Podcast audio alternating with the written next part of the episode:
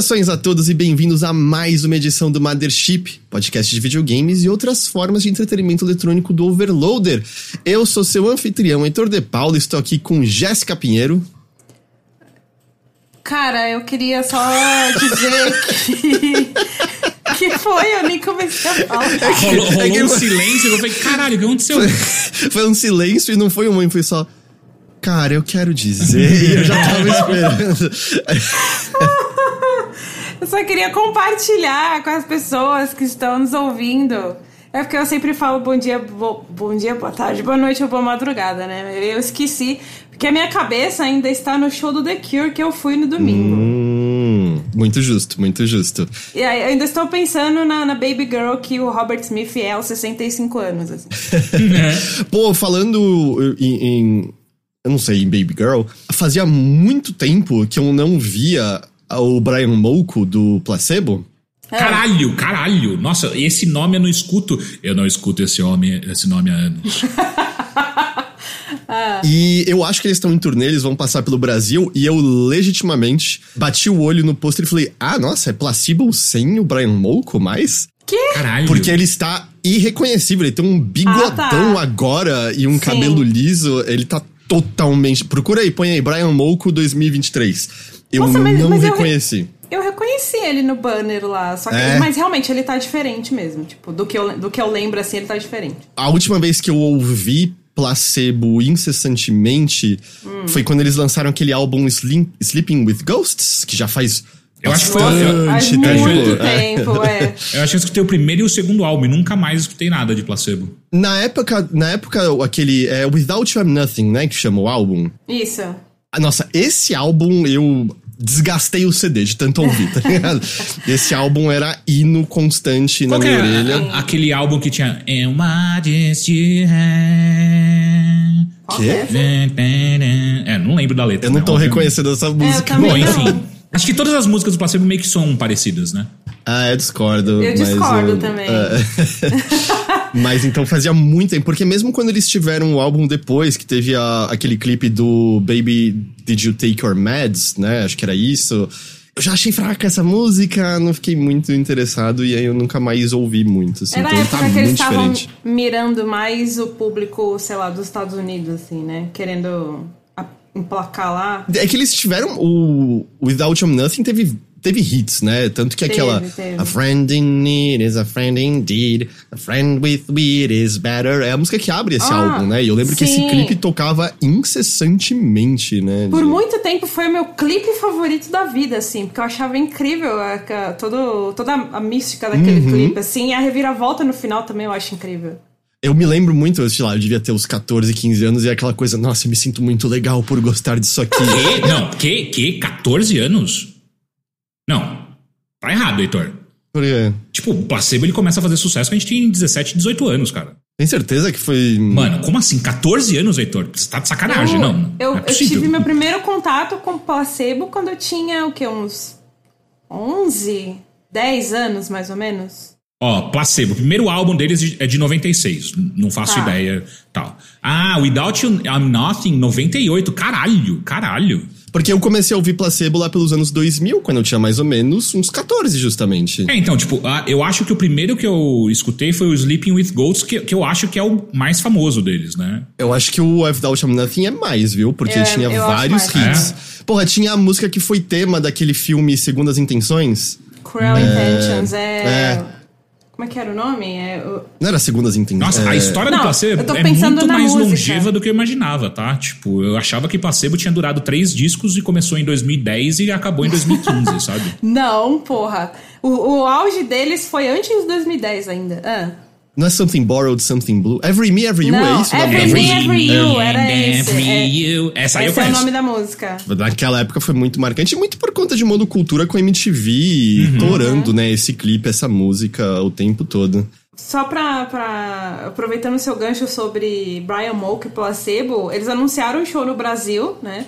Acho que eles confirmaram ontem, se eu não me engano, e a venda de ingressos começou hoje, 10 da manhã. Hum. E aí eu já comprei, inclusive. Ah, é? Onde vai ser? Vai ser no Allianz Park? Infelizmente vai ser no Espaço Unimed. Eu não acho que placebo lota estádio, não.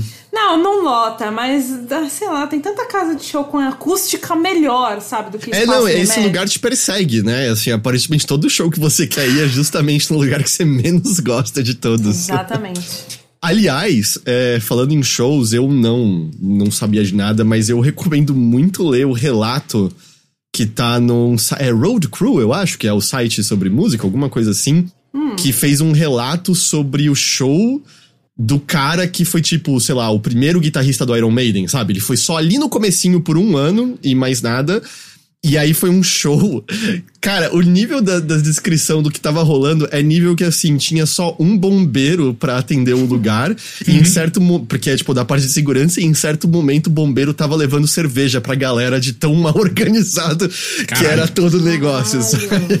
Ah, e aparentemente a galera chegou no horário de abertura do show com o ingresso ou querendo comprar o ingresso. Aí deu mó zica na casa de show, abriram a porta três horas atrasado e abriu pra todo mundo. Foda-se, entrou gente sem ingresso, entrou gente que não retirou ingresso. Só entrou todo Incrível. mundo e dane-se. assim. Muito bom. É muito bom. Eu acho que é, é Road Crew, eu acho que é isso. Vale muito ler o relato porque é um bagulho surreal, tinha assim, a, a, a revista. Road, né? Que era só Road. É, Tinha. é.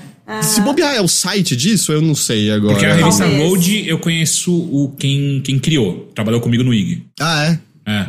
Eu Acho que você conheceu também o, o Vinícius, você não conheceu? Pra ser- ser muito sincero, Teixeira, eu já não lembro mais tanto o nome da galera do IG a essa É altura. que, é que ao contrário de você, eu fiquei quase nove anos no IG. É, né? então, eu não fiquei, tipo, presencialmente eu fiquei, tipo, três anos no máximo, nem chegou a completar tudo isso, né? É. Então. Eu não acho que eu falei ainda, e eu também tô aqui com o Caio Teixeira. Oi, gente, tudo bem? eu tava aqui comendo um mumicate, e aí vocês começaram a falar de plus- placebo, sabe? Eu só queria comer o meu bolinho. Plat falou: você lembra o nome do cachorro do Ig? Tinha nome o cachorro? Eu lembro que ele é um West Terrier, porque eu tive esse cachorro também. Eu, eu vou ter que contar uma coisa pra vocês que é o cachorro do Ig, na verdade, eram dois. E eu não lembro o nome de nenhum deles, mas eram dois e eles visitavam a, re- a redação de vez em quando, assim, tipo, uma vez a cada Ai, dois, três meses eles fofo. visitavam, assim. E parava a redação, né? Tipo, era um problema. Tipo, se É. tava tendo reunião, para, para a reunião, para que a gente vai, vai ficar olhando agora os cachorros. Não, eu só ia comentar que o meu pai tinha esse cachorro dessa raça aí. E aí eu, só- eu lembro, a minha memória fundiu ah, os nomes dos cachorros. E pra mim, o cachorro do Ig chama Guguinha, porque era o nome do cachorro do meu pai. Então, eu tive, o, o Linus era um Terrier, eu tive esse cachorro. Ele faleceu há não tantos anos atrás. Foi um cachorro que, assim, eu já tive um pouco mais na, na vida adulta, eu me mudei da casa dos meus pais com meus pais ainda tendo ele. Mas foi um cachorro que ele teve uma mudança estranha de comportamento mais perto da velhice. E foi ele que rasgou minha cara com uma mordida, né? Ele Eu que lembro rasgou meu, meu Eu beiço com uma mordida. é. Heitor tinha certeza que ia ficar desfigurado pro resto da vida. Não, assim, é porque meu bigode esconde. Eu tenho uma cicatriz bem. bem é, aqui em cima do. do Não, lábio. cara, mas o que eu tô falando é que quando logo depois que você que rolou isso, a gente se encontrou, você trabalhava no IG na época. E eu lembro que, que você veio e tipo, cara, eu acho que vai ficar meu lábio vai ficar zoado pra sempre. Eu falava, mano, vai ficar uma cicatriz, mas tá de boa. É porque o problema, saliva tem muita bactéria. Não, tô ligado. E o que acontece, eu me lembro, Pode quando eu cheguei com a boca aberta lá e tal, é, eu sentei pra ser atendido, e aí passou uma pessoa, me viu minha cara e tal, falou, o que que é isso? Eu falei, ah, eu fui mordido por cachorro. Ele, não, não, você é prioridade, entra agora, porque se você demora muito, a quantidade de bactérias, você tem uma inflamação fodida. E aí eu me lembro que vieram especialistas de diferentes áreas ver o que você faz, porque esse tipo de cicatriz não fica bom, porque fica tudo zoado. Tipo, tinha uma médica lá que queria me levar pro centro de cirurgia plástica imediatamente. Caralho. E aí deu uma merda, porque de fato inflamou, fez queloide, eu tive que passar umas pomadas que a médica falou: ó, se você sentir que a pele ao redor tá um pouco mais fina e branca, você me liga imediatamente, não importa a hora que for. Porque era um bagulho que podia zoar. Então é isso, o bigode esconde muito, mas por baixo dele é, é bem esquisito, na real, assim. Vou contar uma curiosidade aqui, que o Bruno também tem uma cicatriz na boca que o bigode dele também esconde, mas o dele foi uma outra coisa, e a maneira como cicatrizou é engraçado, mas... Foi você que mordeu ele? Não, porra, ele era pequeno! Nem conhecia ele, mas é, ele contando essa história é engraçado. É, enfim, tem a ver com o avô dele também, é muito legal. Mas O avô mordeu ele, caralho. não, porra, ele, ele se machucou e aí o avô dele colocou uma. Como fala? Um. Ah, esqueci o nome do bagulho. Um curativo? Não foi um curativo, foi uma fita adesiva. Mano, minha avó, minha avó, cara, peraí. Minha avó, eu, uma vez, moleque, brincando de pega-pega numa festa de aniversário, eu furei embaixo do meu braço, meu braço esquerdo, com um vergalhão de, de construção, manja. Entrou, Hum. tipo, um- uma falange e meia, assim, do meu dedo. sabe? Caralho. A minha avó olhou pra aquilo e falou assim: Isso aí é fácil, é hipoglose e açúcar. e ela tacou hipoglose e açúcar no bagulho e funcionou. E funcionou. Tipo, cicatrizou assim, rapidaço. Mas tem, tem alguma lógica de cicatrizante? Porque eu, eu sei que, por exemplo, quando você Sei, corta cara. uma planta, se você colocar canela em pó na planta cortada, ela se recupera e cicatriza melhor. Eu não sei, eu não recomendo que as pessoas em casa façam. Não façam Não isso, é, não isso, façam é. isso, não Por façam isso. Mas, um mas funcionou, meu braço funciona perfeitamente. E, só pra complementar, que eu não vou contar a história, mas eu também tenho uma cicatriz no lábio, é, que meu, meu bigode esconde. Mas só que ela é mais perto do meu nariz, então ela é tipo. É, Eu tomei quatro pontos aqui em cima e oito pontos dentro do meu lábio também, mas aí dentro realmente não dá pra ver. É, eu tenho uma logo embaixo aqui do nariz, que também eu tomei ponto, e essa eu era criança, eu fui deitar, eu errei o travesseiro e acertei a mureta da cama e abri embaixo do nariz. Caralho, mano, o Heitor tentou deitar, deitar de pé, né? Caralho. Eu não sei até hoje como, porque eu me lembro muito claramente de virar pros meus pais e falar boa noite. Pá, e acertar a mureta. e eu falar pra eles, ah, acho que tá tudo bem. E aí dá tipo corta e eu tava pela segunda vez em dois anos no é, Hospital da Face, tá ligado? Que é- Hospital da face. é, é alguma coisa assim que é, pra, é justamente pontos no rosto, né? Porque eu já tinha aberto o supercílio e eu tinha aberto alguma outra coisa na cara também que eu não tô lembrando agora. Eu tomei um tiro de chumbinho no olho. Mano do céu, o que que virou esse episódio? Eu, eu dormi durante três meses sentado. Eu não podia deitar porque o sangue podia se acumular no meu olho e eu perder a visão. Caralho. Caralho. É, Gente, vamos aí, vamos aí, uma vamos aí. Ah, Vamos não, aí, agora ah. vocês falaram tudo de cicatriz, eu quero Exato, falar vai de uma cortar minha bem também. a GG é, Fala, fala, dela, ok. Eu tenho uma no dedo indicador. E acho que só quem vai, quem tá ao vivo é que vai conseguir ver, porque eu, eu cortei o meu dedo indicador aqui, e aí quando cortou, cortou bem o nervo. Então o meu dedo simplesmente não dobra, ó. Não sei se dá pra ver. Tá vendo?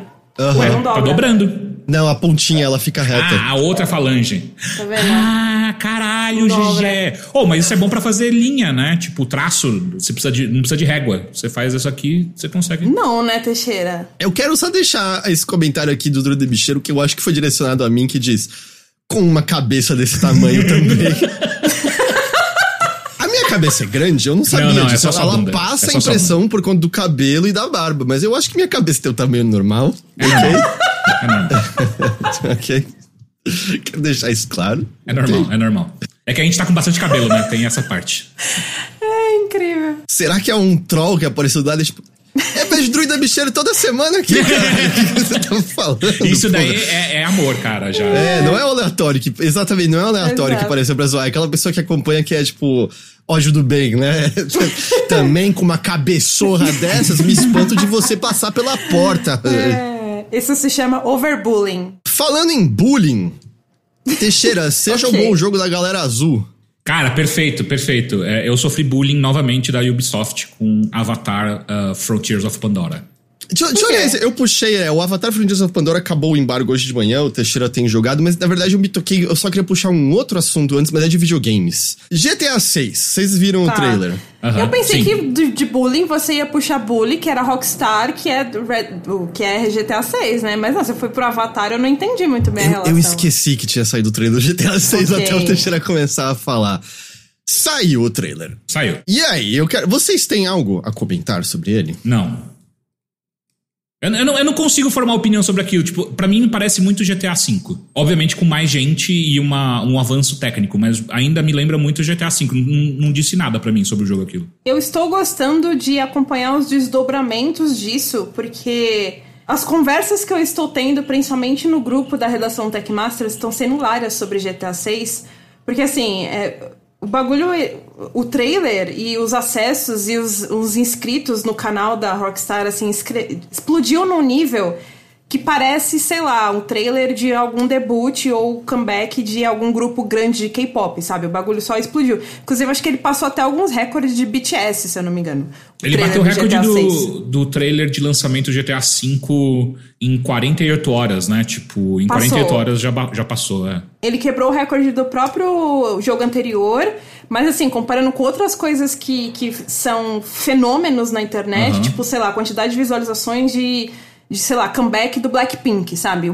Explodiu, assim. Ele, é um bagulho muito equiparável. Eu, se eu não me engano, ele quebrou acho que dois recordes do BTS, quase quebrou do, do Blackpink, ou quebrou, quebrou do Blackpink, quase quebrou do BTS, alguma coisa assim. Uhum. É, mas, cara, é se a Rockstar quiser, no nível que tá, eles já podem lançar um grupo de K-pop, se eles quiserem.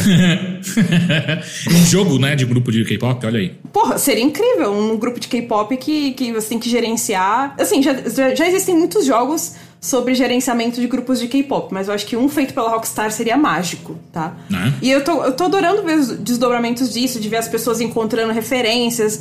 E o que eu mais gostei, inclusive, foi de ver as referências a coisas da vida real. Pelo amor de Deus, gente, só um adendo. GTA sempre foi uma, uma sátira dos Estados Unidos, tá? Isso não é agora. Mas ah, eu tô é, gostando... porque eu li no Twitter uma conta Blue Checkmark mencionando, mencionando aqui GTA 6 será uma sátira da América moderna. A Rockstar simplesmente não erra. E aí uma pessoa embaixo.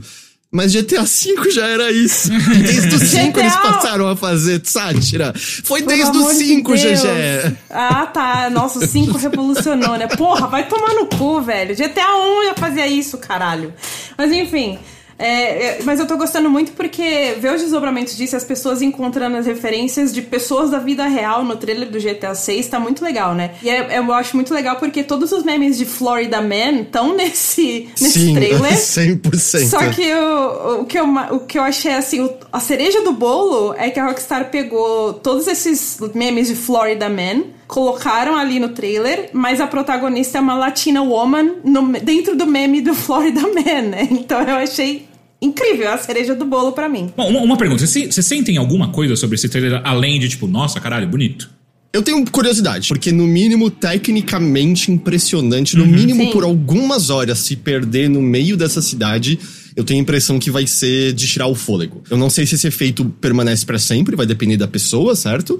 Mas eu acho que se você olhar pelo vídeo e presumindo que, né, como todo GTA, você vai poder andar pelas ruas, você vai eventualmente poder, sei lá, pegar um avião, um helicóptero, alguma coisa, e vendo a densidade de tudo, tem algo impressionante. Você vê esse trailer e pode voltar pro 5, né? Lembrando que o 5 originalmente é de que é 2013, não é? Lá de 360 PlayStation 3. Uhum. Eu sinto que GTA 6 você olha e parece uma, uma cidade de verdade, sabe? Em termos de densidade, de pessoas e tal, de uma maneira que eu, eu não sei se algum outro jogo fez isso, apesar que, claro, a gente também tá vendo cenas em game muito selecionadas, né? A gente não viu o jogo de fato rodando na Sim. nossa frente. E eu ainda mais. chuto que boa parte dessas cenas nem vão ter dentro do jogo, tipo, me parece Eu que... acho que tudo isso vai estar tá dentro eu do jogo. Eu acho que não, cara. Eu acho que essas coisas, principalmente que eles pegaram de referência referência direta de coisas que aconteceram na, na Flórida, sabe? Eu acho que é muito para gerar esse, esse hype que a gente tá vendo agora, cara. Tipo, eu acho que sei. no mínimo é easter egg que você encontra pelo Pode mundo, ser, mas isso é. tá lá. Eles eu não teriam criado esses assets pra esse trailer e tal. Sabe por quê? Porque eu acho que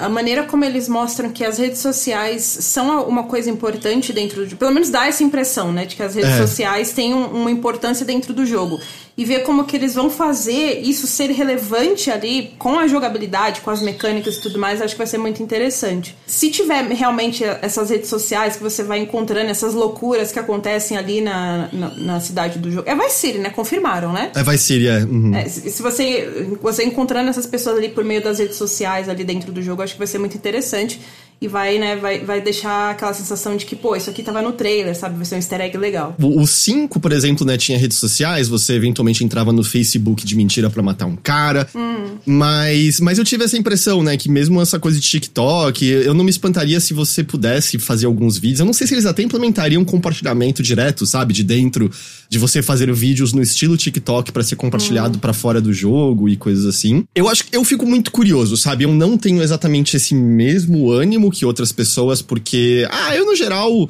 meu ânimo com GTA V, eu acho que muito rapidamente ele ficou um jogo velho, sabe? Em termos do comentário que ele tá fazendo. Não tô falando do GTA Online, a vida que esse jogo ganhou com roleplay e tudo mais, né? Tô falando da, da campanha mesmo em si. Eu acho que é uma campanha que passado o momento, você olha com qualquer escrutínio um pouco maior e você vê, nossa, não é uma boa história, não foi bem contado isso aqui. E, e para mim, assim, a, a questão dos seis, ver essas, essas recriações, eu fico só assim querendo ver se a paródia vai ser incisiva ou se vai ser meio uma paródia sem presas que nem foi tipo GTA V, mais ou menos. Uhum. Porque eu lembro um choque muito grande. Eu, sei lá, eu passava horas ouvindo as rádios do, do GTA Vice uhum. City, no San Andreas achando tudo brilhante. E eu gosto muito daqueles jogos, tá? Eu não quero diminuir aqueles jogos de maneira nenhuma. Eu acho que são divertidos, foram muito importantes para sua época. Mas eu me lembro que eu fui pela primeira vez pra E3 lá em 2011. E foi a primeira vez que eu tinha saído do país, foi a primeira vez que eu tinha pisado nos Estados Unidos.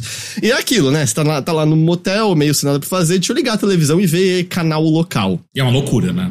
E aí você vê canal local com propagandas tipo de advogados, de remédios, e você descobre que as paródias que você achava que eram geniais são quase só cópias um para um da sociedade ah. americana, porque ela é meio que uma paródia em muitos aspectos. Uhum. E eu lembro disso me chocar um pouco, que eu achei que o brilhantismo dos escritores, de repente, era um pouco menor do que eu achava Não eram então, escritores, por... eram documentaristas, né? Quase isso, sabe? E. E aí, ao, ao, ver isso deles recriando os Florida Man, me bate um pouco disso de... Ah, será que vai ser só, mais uma vez, a representação desse absurdo que já é a sociedade americana, e ainda mais com esse jogo se passando em Miami, tem muitas outras coisas que você pode pegar de Miami que são muito absurdas da sociedade americana, é, desde o fato de que a gente tá pegando Miami como sendo né, é um, é um estado extremamente conservador, é um estado muito homofóbico, né, é um estado também bastante racista. É, se essas coisas vão aparecer de maneira contundente no jogo, ou se ainda vai ficar mais nessa coisa americano come merda, sabe? Americano é esquisito. Tipo, você passa por uma placa no trailer que é uma propaganda de acho que antidepressivos dizendo livre-se dos seus sentimentos e é. Sério? É, é, esse o nível de comentário que a gente vai estar tá fazendo, sabe? É o, é, o, é o comentário mais batido sobre possível sobre remédios e depressão, antidepressivos. Então, essa é a parte que eu fico meio assim, mas mais porque eu não boto muito fé na habilidade narrativa da Rockstar. Porque eu não sou tão fã nem da narrativa do GTA V, nem do Red Dead Redemption 2, né? Então eu fico meio assim em relação ao GTA 6 nesse sentido. Mas tecnicamente, olhar isso, eu tenho certeza que, no mínimo, mesmo que nada dê muito certo, durante algumas horas vai ser deslumbrante andar por essa cidade. Ah, sabe? E, e é um jogo que vai aí, tipo, até 2033 a gente vai estar tá falando dele, né? Sim. Que vai, vai ter uma vida online gigantesca, possivelmente. Essa eu acho que é a grande coisa. Esse jogo vai conseguir é, fazer a galera do online do 5 ir para ele? Porra, não. Eu, eu acho, que, vai, que né? eu acho que se eles não conseguirem é a surpresa, sabe, para mim. É, porque eu não acho que é uma tarefa nada fácil. Não é um jogo que vai estar no PC inicialmente, só em uhum. consoles, né? E isso ganhou muito mais vida no PC. Dado o tamanho do público e quanto que o GTA V foi sendo vendido com o tempo, não só porque o jogo foi se tornando um pouco mais barato, mas porque as pessoas conseguiram, né, ter os consoles ou PCs para rodar, atacar os mods, eu acho que é um desafio hercúleo fazer imediatamente um online da vida ser abraçado por esse público. Não, peraí, peraí, peraí. Eu não, eu não falei imediatamente. Eu acho que vai ser uma coisa que, assim como o GTA V foi uma construção, o GTA 6 também vai ser uma construção, cara. Eles eu... sempre demoram para lançar a versão é. de PC, né? Pelo menos um, dois anos vai levar aí até sair a versão de PC. E aí, isso vai é, expandir expandir não, vai estender a período de hype desse jogo, porque quando ele for lançar de novo ah. para PC, vai ser mais um período de hype de lançamento dele.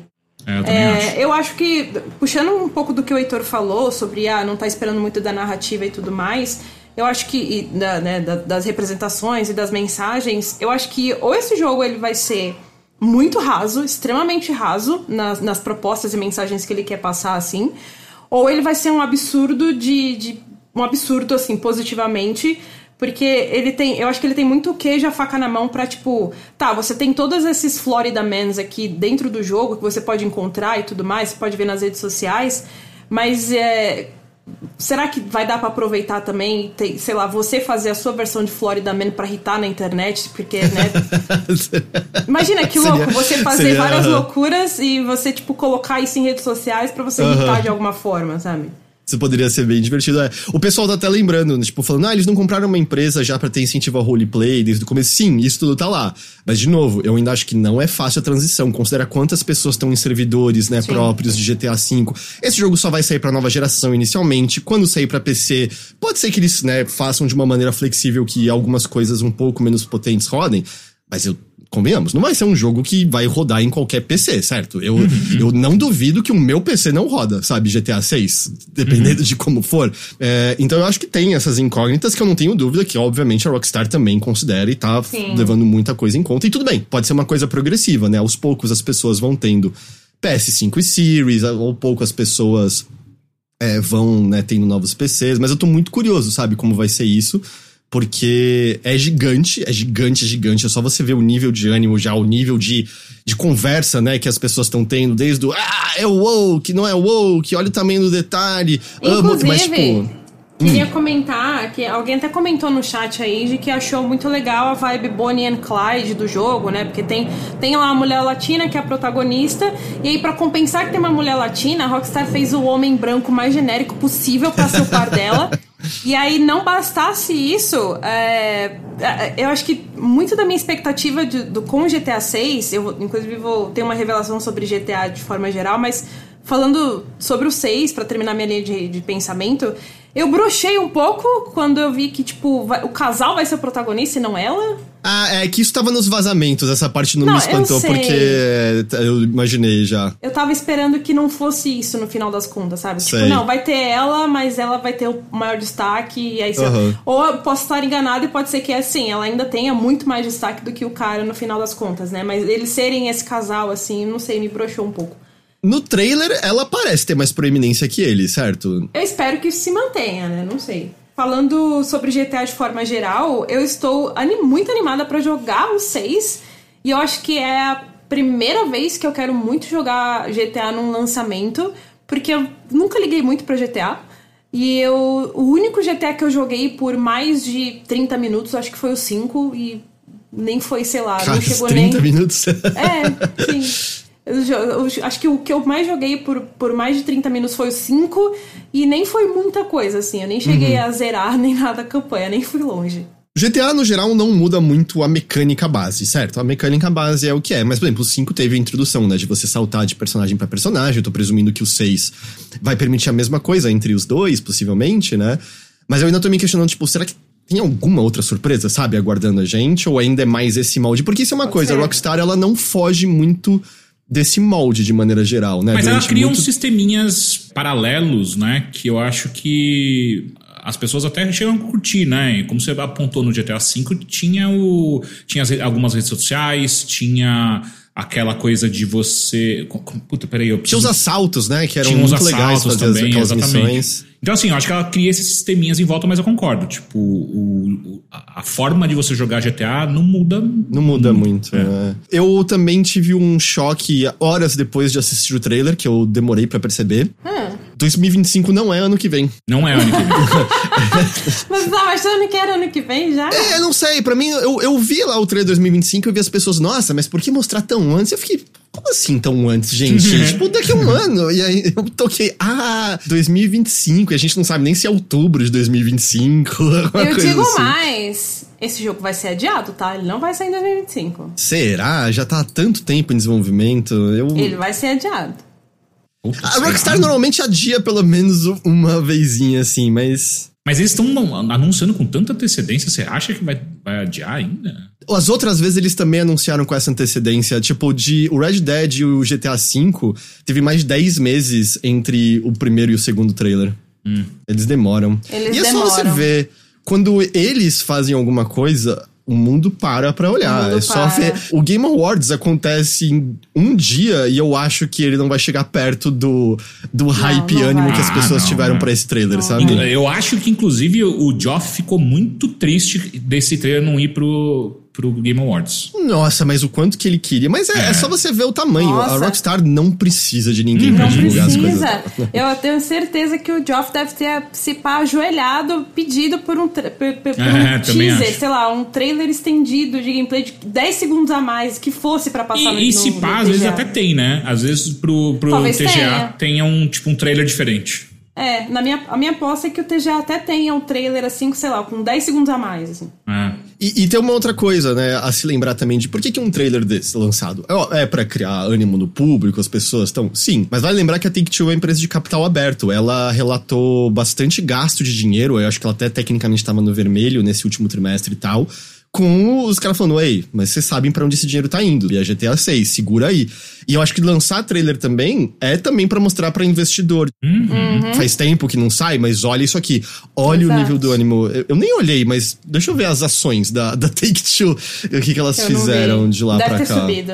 Não, e deve estar subindo ainda, né? Porque. Deve estar subindo ainda, sim. É. Porque o bagulho ainda tá repercutindo muito positivamente. Não teve nada muito sensível nesses últimos dias. Quando que saiu o trailer, aliás? Ah, Foi ontem. Ontem, ontem. anteontem. Ah, não, teve. Teve um puta de um pico dia 4. assim. Subiu pra caralho, sim. É que deu uma Porra. estabilizada depois, mas teve um pico ali, sim. Esperado, né? Tô ligado que tem gente destrinchando os trailers, vendo os detalhes, tem cachorro, tem não sei o que lá. não sei, eu, eu não sei muito o que dizer. Não veja graça nisso também, por exemplo. Não veja a menor graça em ficar fazendo isso com trailer, saca? Tipo.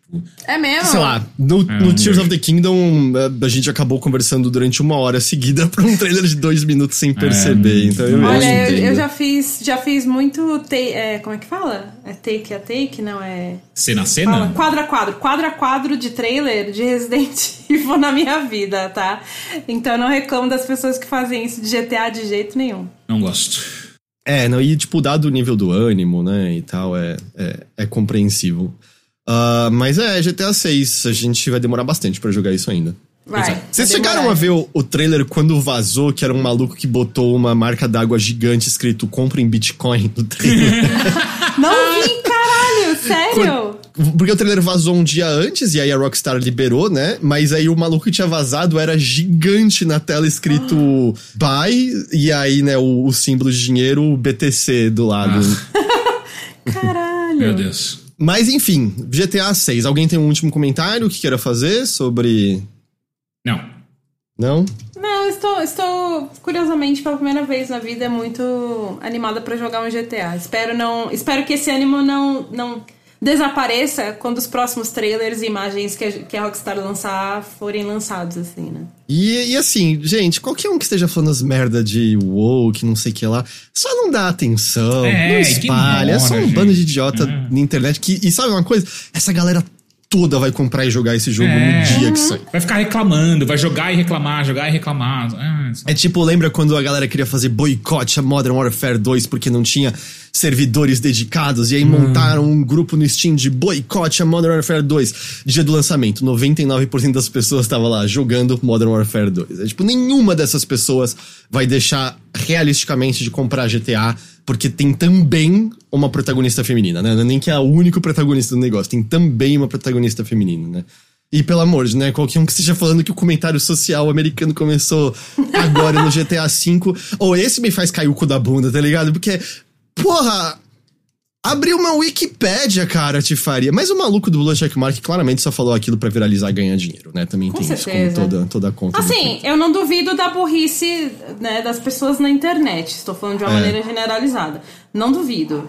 Depois de um, sabe, de um exposé como o do James Somerton e a gente ser relembrado do quão apinhado de plágio ou trabalho preguiçoso, mal pesquisado a internet tem, só reforça Uhum. um pouco. Essas pessoas são humanos ruins, na real, sabe? Sim.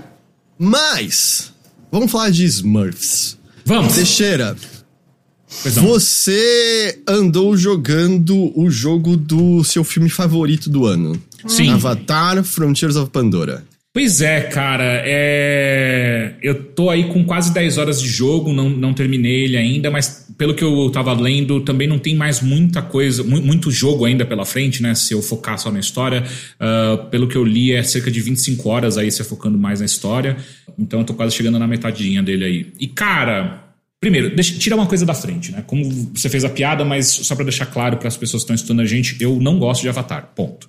Não acho uma boa história, não acho que o James Cameron foi feliz em como ele criou o roteiro desses negócios. É, eu entendo que a mensagem que ele está tentando passar é uma mensagem importante, mas eu acho que a forma que ele faz isso é uma forma ruim. Não acho bom. É, mas eu acho, mas ao mesmo tempo, eu acho que o que ele faz tecnicamente, muito bonito. Mas ao mesmo tempo eu fico meio. É, mas é, é muito bonito, mas eu não, não acho que tem muita vida ali, porque é tudo CG, então sei lá. É... Só, só pra só dar informação, né? O jogo não saiu ainda no momento que estamos gravando isso, né? Ele sai amanhã, é isso? E, e ele é só pra PS5, Series e, E PC. PC, além de, tipo, Amazon Luna e essas coisas, né? Mas ele é um, um jogo da nova geração e a data de lançamento deixou só. Ah, dia 7, amanhã, isso mesmo. É, então, beleza. Então, eu, eu- então, acho que é importante as pessoas saberem da onde, tão, da onde vão vir os meus. O, que- o que eu vou falar sobre o jogo, porque eu não gosto da história. E aí, e a história desse jogo em específico, o que acontece? Ela tenta se afastar dos filmes, né? É, o, o jogo se passa num outro continente. Então tá muito longe do que a gente vê nos filmes, né? Tipo, tem algumas menções de vez em quando, mas só que o rolê é. É, é um. É um é, é um outro grupo de, de nave que você tá conhecendo ali.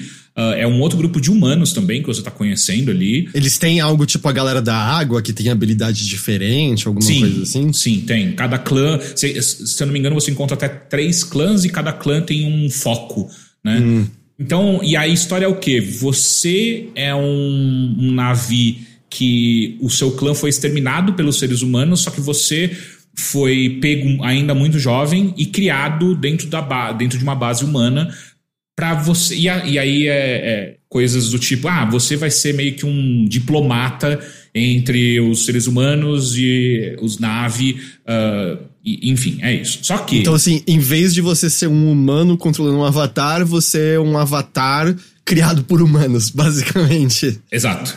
A, a galera vai criando, né? Cria, é, te cria, né? Você e mais. Acho que tem mais dois ou três irmãos seus. E acontece alguma merda. Não vou, contar pra não dar spoiler, mas acontece alguma merda. E você é colocado em um sonho, um sono criogênico. E aí você fica, acho que é dois, três, ou enfim, alguma coisa assim, alguns anos é, nesse sono criogênico. E quando você acorda, você acorda pra para uma realidade ainda pior do que quando você foi dormir, que é tipo, mano, os seres humanos destruíram ainda mais ah, aquela região e você foi solto graças a, a- aos esforços de um clã de, de nave que, tipo, putz, entraram nessa base e descobriram que você estava ali, te, re- eh, te resgatam e, e você entra para essa resistência nave contra os seres humanos. Essa é a história básica. Ah, e aí, obviamente, você tem todas as, as questões de ah, você é um nave que não conhece quase nada da cultura nave, é, o seu rolê é você muito mais humano do que necessariamente um nave, só que ao mesmo tempo é, basta você ter um leve contato com a natureza e você já vai recuperando as, as capacidades do seu povo, sabe? Tipo, é, é um bagulho meio. Tá, tá, tá dentro de você, sabe?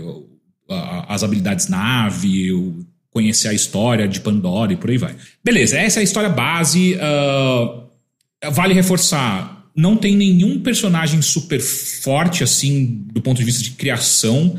E é difícil você manter uma você lembrar de cor, assim, quem são os personagens que você vai encontrando, porque os seres humanos têm, tipo, dois grandes vilões ali no meio que eles quase nunca aparecem, tipo, eles só aparecem através de gravações que você pega, então é esquisito eles serem os vilões do rolê, sendo que você raramente interage com eles.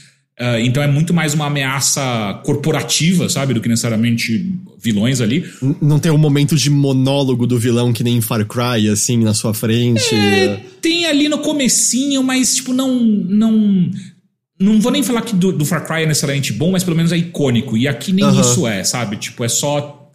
Ah, nós somos maus. Hum, é isso. Mas, de, de maneira geral, é justo dizer que esse jogo se aproxima a Far Cry em mecânicas ou ele tá diferente disso? Eu, eu, vou, eu vou chegar em, em- em mecânica em um segundo, é só pra fechar essa, essa questão de história.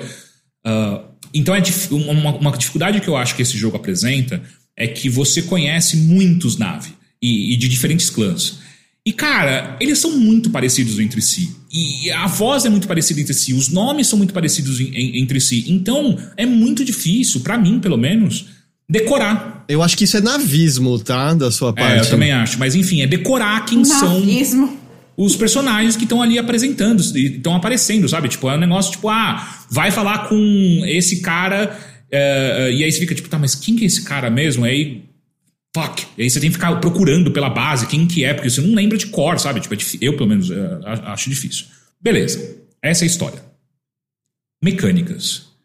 é Far Cry. Ponto. Eu adorei que ele foi muito objetivo, assim. Cara, uhum. é exatamente, tipo, obviamente, tem algumas mecânicas, alguns detalhes que eles mudam aqui e ali, uh, mas é, é, Far Cry, cara. Tipo, você é, é, um FPS com evolução, com, com coisas de RPG, né? Então você tem quatro árvores de habilidades diferentes. São quatro árvores e uma quinta meio escondida que você descobre uh, uh, pegando, encontrando uns pontos específicos que você ganha um poderzão maior, sabe? Uhum. Mas é, então é isso. Então você vai escolhendo, você vai evoluindo, você vai escolhendo para onde você vai, é, qual árvore você vai focar os seus poderes, a sua, a sua evolução. É um jogo muito sobre é, pegar recursos no, no, universo ali naquele mundo para você construir. Fazer bolsa maior e. Exatamente. E é tipo, é exatamente o mesmo sistema, sabe? Tipo, ah, você tem uma bolsa que só cabe quatro itens. Você vai evoluir essa bolsa e vai colocar cinco. E aí você vai evoluir e vai colocar seis. Você só pode carregar uma arma uh, primária. Você evolui o seu cinto de utilidade, você pode carregar duas. E, e eles usam, o, o, o, o, nave usa metralhadora? Porque eu, no filme eu lembro deles usarem mais com arco e flecha, sei lá. Então, é muito mais forte arco e flecha, mas por você ter sido criado pelos humanos e também por, pelos naves estar tá nessa resistência onde eles entendem que, tipo, ah, a tecnologia humana também é muito forte, sabe? Não dá uhum. para negar. Então você pode usar também. Mas, assim, a variedade de armas desse jogo é diminuta, assim. Essa é uma das grandes diferenças entre esse jogo e Far Cry. Pelo, pelo menos o último Far Cry, que tipo, quase não, é pouquíssimas armas que você tem, sabe? Você acha que isso pode ser um problema do material base? Eu não tô ligado se existem armas variadas e, e loucas no, no, nos filmes de Avatar. Uh, eu. Eu lembro que o robô do maluco puxa uma faquinha uma hora. É. o cara tem um robôzão ele puxa uma é. faquinha. É, é, Cara, não sei. É, porque o que acontece? Esse jogo, ele, se, ele tenta se afastar um tanto dos filmes, né? Tanto que ele não tá uhum. no mesmo continente e tal. Eu acho que eles poderiam ter tentado, de alguma, de certa maneira, é. pirar um pouco mais as armas, saca? Uh, mas não, é, é, um, é bem básico, assim, sabe? Tipo, eu não lembro de cor quantas, quais são as variedades, mas são poucas. E deixa eu perguntar uma coisa, você por um acaso, tal qual Far Cry Primal, consegue usar o seu USB no cabelo para controlar animais para lutarem com você? SB? Quê? É, os navios não tem um USB na trança? Ah, USB, eu entendi só é. SB, eu não, não saquei. Ah, é, então, isso é uma das coisas que eles não foram, não, não beberam de Far Cry e eu não entendo muito o motivo, que é é exatamente o que você apontou, né? No Far Cry a gente consegue fazer coisas do tipo, putz, ou até mesmo, sei lá, Assassin's Creed, que você consegue fazer com que animais ataquem um campo de inimigos ali ou criem uma. uma, uma, uma eu tô pensando em inglês, é, não é divergência, causem ali uma. Distração. Uma distração e isso é mó legal. E o Avatar seria tipo um jogo perfeito para isso, né? Porque, porra, você tem um contato, uma linha direta com a natureza. Caralho, só você fazer isso. Literalmente. É, e não, não tem. Tipo, é, Pera, pelo menos até agora. No, nos pássaros, pegar para sair voando. Não, você montaria. pode controlar esse, é, as montarias, né? Mas ah, tá. usar Mas os animais. ajuda, assim, não, não, não. Até onde eu cheguei, não acho. Pelo que eu li também, não, não é tão, tão profundo assim também, não. Então, ele é um avatar a impressão que dá é o que eles queriam de verdade era fazer um, sei lá, um VR de, de avatar muito foda, sabe? Só que daí é tipo, putz, mas quem é que vai comprar um negócio que não tem ação, que não tem uma mecânica tal? Ah, então tá bom, então faz, faz o bagulho focado em VR. Então, assim, é muito bonito. A direção artística desse jogo é, é super legal. Mas as mecânicas em si, os sistemas que estão ali, eles são sistemas. É tipo. É, a impressão que dá que é, foi que eles foram ticando checkboxes do Far Cry, sabe? Tipo, tem uhum. estação de equipamentos? Tem. Uh, dá para você é, criar e fazer crafting de coisas? Dá. Dá para você cozinhar? Tipo, ah, dá para você fazer. Ah, a gente jogou um montão de Zelda. Pô, vamos fazer um bagulho de cozinhar igual, sabe? E dá. E é idêntico. Tipo, você pega um, um, alguns alguns alimentos ali, você coleta alguns alimentos, coloca num. É, é, tem até um. Só não tem um minigame do Zelda, né? Mas é, ele coloca numa panelinha assim, cozinha e você tem um prato que é, recupera a sua vida e te dá algum boost dependendo do, dos ingredientes que você usar. Ah, tá. Tem essas coisas. É, só que, cara, é um. De novo, ele é muito parecido com Far Cry, ao, ao, ponto de ficar uma coisa meio. Parece que é uma skin às vezes, sabe? Porque não tem muita como eu apontei, a direção artística é muito bonita, mas só que não foram poucas as vezes que eu me peguei pensando, tipo, caralho, como é vazio isso aqui. Porque tem muito mais flora do que fauna. E eu entendo que faça sentido na teoria, mas não para um jogo, então parece que o tempo inteiro, o tempo inteiro não, mas boa parte do, do jogo parece estar tá andando sozinho no meio desse, desse rolê. E eu descobri recentemente que Pandora não é um planeta, e sim uma lua. Eu fiquei chocado. É uma lua, é, sim. Ah, é? É, eu tive a mesma reação que você. É, enfim. E, e então você caminhar por aquilo, muitas vezes você fica tipo, puta, mas eu sou a única único ser aqui, sabe? Mas não tem nem, tipo, um companheiro para ter ao seu lado, não. que nem tem no, nos Far Cry e tal? Você, depois que você encontra a sua montaria, você faz lá o, o, o ritual de você, de bonding com a sua montaria, você pode chamar ela a qualquer momento. Mas ela não luta por você necessariamente, sacou? Tipo, você chama ela para você se locomover. É, então não tem muito esse esse rolê aí de, de, de ter os seus companheiros para te ajudarem e tal. Então é um jogo muito sozinho, talvez, sendo que todo o rolê. Contemplativo? Não é nem contemplativo. Ele é um jogo muito sem alma para mim, sabe? Porque, como eu apontei, eu não gosto da história de Avatar. E esse jogo é meio que um. A impressão que dá é. Ah, o, a, gente, a gente foi falar com Greenpeace e pegou todas as a, o, as dicas do folhetim do Greenpeace para falar sobre ecologia, tá ligado? Mas ele ainda tem a temática ambientalista, isso Então, têm, é né? isso. É, é, tipo, todo o diálogo que você tem é alguma relação ao ambientalismo, sabe? A, a, ecologia, a proteger aquela, aquele, aquele habitat, saca? O que, beleza, é um tema central em Avatar, né? É, e, e assim, eu acho que a mensagem é importante, só que a forma como ela é feita é ruim, é fraca, é, é, é, é tão direta ao ponto, é tão objetiva que ela, é, para mim, ela fica soando quase que quase que mecanizada, sabe? Tipo, é automática, assim. Não me parece que é algo que o quem escreveu acredita de fato, sabe? Porque não tem nuance. É tipo, é só. Ó, isso é o certo se fazer, esse é o errado, não existe nada in between, sabe? Tipo, é, uhum. é, é, muito maniqueísta esse jogo. Uh, tanto que, que eu, são poucos humanos que você encontra que estão tentando ajudar os Na'vi. De maneira geral, humanos são filhas da puta, não vou negar, mas ao mesmo tempo me parece deixar o jogo um pouco mais um pouco, um pouco mais pobre do ponto de vista narrativa. Mas aí perguntar uma coisa. É, até aí eu acho as narrativas de Far Cry. Eu acho que são, sei lá, talvez não do 2, mas o resto é meio. Acho meio pavorosas, não sei.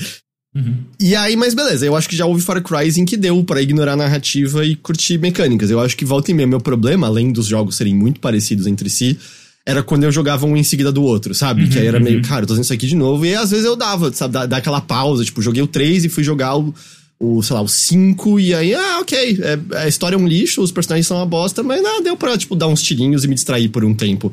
Você acha que esse Avatar tem um, essa possibilidade, sabe? De tipo, ah, pelo menos esse sandbox é, é rápido, você entra, mata todo mundo, pega uma melhorazinha, tipo, é raso, é meio desligar a cabeça, mas você acha que ele funciona assim? Porque o Far Cry algumas vezes funcionou para mim desse tipo, extremamente jogo para desligar a cabeça e completar checklist, sabe? Cara, para mim não. Eu acho que ele é tão próximo e tão parecido com o que a gente já jogou antes de jogos desse tipo. Ele não justifica você gastar uma grana para você pegar um jogo desse. Agora, se você é muito fã dessa desse sisteminha Far Cry de, de, de viver, Aí sim, aí, aí é inegável. Porque, tipo, é exatamente o que você espera de um, de um jogo desse tipo, é o que você vai encontrar, sabe? Tipo, não tem. Eu, eu não encontrei até agora nada, nenhuma não que precise ter, tá? Mas nenhuma, nenhuma é, evolução no estilo, nenhuma ideia é, original no meio desse rolê. Tipo, cara, é um jogo muito feito para A impressão que eu tenho é pra cumprir meta, sabe? Tipo, ah, tem que ter. A, a, hoje em dia, para um filme gigantesco do jeito que é Avatar, uma série gigantesca do jeito que é Avatar, você tem que ter tudo. Você tem que ter. Tem que ter um filme, você tem que ter um livro, você tem que ter um quadrinho, você tem que ter um jogo, você tem que ter um podcast, sabe? Tipo, e beleza. Então agora eles têm um jogo dele e é isso aí. Eu acho que não é o suficiente. É, mas eu tenho certeza que vai ter gente que vai, vai curtir e vai ficar amarradão. Por exemplo, uma das coisas que eu achei interessante, que não é nova, mas pelo menos eu achei minimamente legal, que é você tem uma visão nave, que é, é, é tipo um, um, uma visão detetive do Batman, saca? E o que acontece é que você pode ir analisando tanto a fauna quanto a flora de Pandora. E isso vai te dando dicas de como você pode usar essas coisas, né? Que vão. Você pode usar algumas plantas para você se curar, para você criar armas ou munições de veneno e por aí vai. Os animais, eles, é, dependendo. E aí entra essa, essa mecânicazinha, né? Tipo, dependendo como, como você mata os animais, você pode usar melhor a carcaça deles para várias coisas, que vai desde criar novas pochetes para você, até mesmo novas armas. É, tem um sistema de doar coisas para os clãs que você encontra durante a Pandora e isso vai aumentando o favor que você tem, né? Tipo, o bonding que você tem com aquele clã. E quanto maior o bonding que você tem, mais acesso você tem algumas melhorias, algumas lojas que eles têm ali dentro e tal. Mas uma coisa que eu achei interessante é que, por exemplo, de novo, não é super novo, mas eu achei interessante que no seu livrinho de caça, você pode falar assim: ah, eu quero caçar esse animal em específico. E aí o jogo te pede, porque ele não vai te falar, tipo, ah, então esse animal tá aqui, vai lá e, e mata ele. Não, ele fala assim: ó, esse animal ele vive em biomas que tem muita chuva, que tem. É, que é um bioma, sei lá, florestal, é, com muita água, e aí você tem que entrar no mapa e ficar olhando, tipo, hum por onde aqui que eu já passei que tem é, muita árvore, muita sombra, muita água, e aí você marca ali e vai atrás. Você marca esse bichinho também no seu, no seu livrinho de, de caçador, porque quando você chegar na, no local onde esse animal tá, você consegue ver pelo menos o cheiro dele. E aí você vai seguindo esse cheiro e você consegue encontrar os animais lá e atacar. Que, na verdade, talvez pareça até um pouco mais com Monster Hunter do que com Far Cry. Mas, enfim, é, é uma quase que um minigame que, tipo, ah, ok, pelo menos ele não tá te dando de mão beijada, tem algum trabalho do jogador ali envolvendo não simplesmente ir do ponto A ao ponto B para você caçar o que você quer. Mas eu não acho que isso é o suficiente para falar, ah, então legal, então pega esse jogo e vai jogar. Eu não acho. Acho que é uma, uma coisa interessante no meio de um jogo que é desprovido de alma para mim, assim, não tem nada de e, que eh, não não não perco a o quão engraçado é, né, o jogo do Avatar não ter alma, porque sei lá, é o sonho do, do James Cameron, eu, eu acho que, tipo, ah, todo mundo encontre a religião Avatar e, e se torne também um navio, sabe? E ele é, ele é cânone, né, no universo de Avatar. Ele é cânone no universo... ele é. É, é. Mas foda-se também. O que, isso quer dizer? Mudou né? toda a sua compreensão do universo, Teixeira, jogar esse jogo? Completamente. E assim, e, e eu tinha esquecido, né? É, eu tava lendo pra, sobre o jogo e tal, e eu relembrei que a série de filmes Avatar tem ainda mais três filmes pela frente, né? Eu achei que tinha até mais que isso, eu achei que iam ser oito, sei lá. Acho que são cinco no total, já, já saíram dois, então tem mais três. Já, só demorou tipo 15 é, é. anos. Sei lá quanto. É, sabe? Então assim, eu, eu não acho. Eu não acho que esse jogo deveria existir. Nossa. Não, assim, do ponto de vista puramente assim, não tem, ele não traz nada técnico novo, ele não, traz, ele não aprofunda a história até o momento que eu cheguei, pelo, pelo menos. Ele não aprofunda a história da, dos navios de Pandora pra, a ponto de você falar, porra, mas se você não jogar esse jogo, você vai perder coisas importantes sobre a fauna, sobre a, a lore disso aqui. Até porque é sempre o problema de né, peças companheiras das coisas, que é. Uh -huh. Vai ter um enorme público só ver, ver os filmes, e se você uh -huh. não estiver pensando nesse público, você se ferrou. Sabe? Exato. As pessoas já reclamam isso da Marvel, que é tipo, uh uhum. -huh. cara, eu tenho que ver série, não sei o que lá, para entender o que tá acontecendo. E se você começar a pedir para as pessoas terem que jogar um jogo de, puta, deve ter o quê? 40, 50 horas para você terminar sem nem fazer tudo, sabe? É, isso aqui é meio 25, assim. Não, ah, é, é? Tão, não é tão longo. Ok, mais, mais palatável, mas assim, fudeu. Você nunca vai botar uma informação importante é, é o mesmo esquema lá de. Não que teria feito o filme ser bom, o filme seria ruim de qualquer jeito, mas que a fala do Palpatine tendo retornado estava só no Fortnite e não no filme em si, sabe? Nossa, isso é deplorável, é, é. Triste, triste. É. Então é isso, sabe? Por isso que eu acho que esse jogo. É, eu, eu não vejo o motivo de, dele existir a não ser uma, mais uma linha dentro do plano de marketing da série Avatar, saca? Tipo, ele não é não me parece ser algo tipo assim, putz, a gente tá pensando nesse jogo há muito tempo. E era uma coisa que a gente estava é, focando as nossas energias para contar uma outra história de Pandora, para também atrair outras pessoas que não necessariamente gostam dos filmes, mas sentem alguma coisa sobre a, a, a esse universo maior que o James Cameron está contando, sabe? Não é isso, cara. Tipo, é um jogo super básico. A, uhum. a, a própria a, própria, o próprio drama que envolve uh, os protagonistas desse jogo é um drama que você já viu um milhão de vezes, assim, sabe? Tipo, ah, mas quem criou foram os humanos. Será que então esse, esse ser alienígena não é um pouco humano? O que significa ser humano? Tipo, cara, são todos questionamentos e coisas que, de novo, você já viu um bilhão de vezes. E, e não é que precisa ser novo para ser bom. Eu preciso reforçar isso. Mas a forma como você conta essa história, ela precisa trazer alguma coisa, sabe? Fazer alguma. provocar algum tipo de, de sentimento que vá além do. Ah, eu já vi isso. E é isso que esse jogo faz o tempo inteiro. E as mecânicas vão pro mesmo lado. Tipo, cara, você já viu essas mecânicas em tudo quanto é jogo que você já jogou. É, não tem nada ali que você vai falar, putz, cara, é, esse jogo mudou a minha compreensão sobre como me movimento pelo mapa. E, inclusive, aproveitando a deixa rápida, o mapa é um dos piores mapas que eu já vi na minha vida, assim. Tipo, cara, é muito ruim, cara. Tipo, você tipo, não... o mapa se diz o de abrir ou navegar pelo cenário mesmo? Não, não. O, o de abrir o mapa e você se localizar ah, na, tá. naquele universo. Tipo, assim, não tem nada de especial no, no game design desse jogo. Tipo, não é como se, caralho, eu lembro muito dos primeiros Assassin's Creed que, tipo, ah, é um puzzle você conseguir subir naquele lugar, saca? Tipo, uhum. você tem que descobrir. Não é isso esse jogo. Esse jogo não se propõe a isso em nenhum momento. A única coisa que vai acontecer é que você vai ficar perdido, perdida pra caralho, assim, tipo, é, porque o mapa é, um, é, uma bosta, não tem um minimapa, então você só, você, pra você ver onde você tá, você tem que parar o jogo, abrir um mapa completo e torcer para você entender onde tá. A única forma que o jogo te dá de dica para saber para onde você tem que ir, sem você ter que entrar abrir o mapa, você liga, quando você liga a missão, a visão nave, ele aponta, ele mostra na tela, tipo, ah, é pra cá que você tem que ir. Só que assim que você para de, de apertar a visão nave, some. Então, é um jogo que você tá correndo, que ele quer que você seja ágil, é, e ele faz isso até que relativamente bem, tipo, ele te dá várias formas e mecânicas para você se locomover pelo cenário para que você se sinta como um, um nave, de fato. Mas, ao mesmo tempo, por ser confuso e não ter um minimapa e, e o próprio mapa em si ser meio lixo, você tá o tempo inteiro, tipo, para, liga a visão nave, é, recalcula a rota, beleza, aí continua correndo. E, pra quê? Sabe? É, uhum. é umas escolhas de design que você fica meio. Porra, 2023, gente, se vocês estavam indo tão próximo de Far Cry, copia essa porra de novo também. Então, sabe? Tipo, ah, não, vamos pegar uma coisa que o, o Far Cry fez, fez meio que certo ou enfim, outros jogos tipo Far Cry fizeram meio que certo, e não vamos fazer, vamos fazer diferente, vamos fazer um jeito, vamos tentar reinventar essa roda aqui. E ficou uma bosta. É, então, sabe, tipo, é, é, não tem não tem nada que chame a atenção positivamente e as, as vezes que eles tentam fugir um pouco da caixinha, ficou uma bosta. Então você recomenda? Pra caralho. É, então eu acho de verdade que, cara, eu acho que esse, se esse jogo aparecer no Game Pass de graça, aí vale.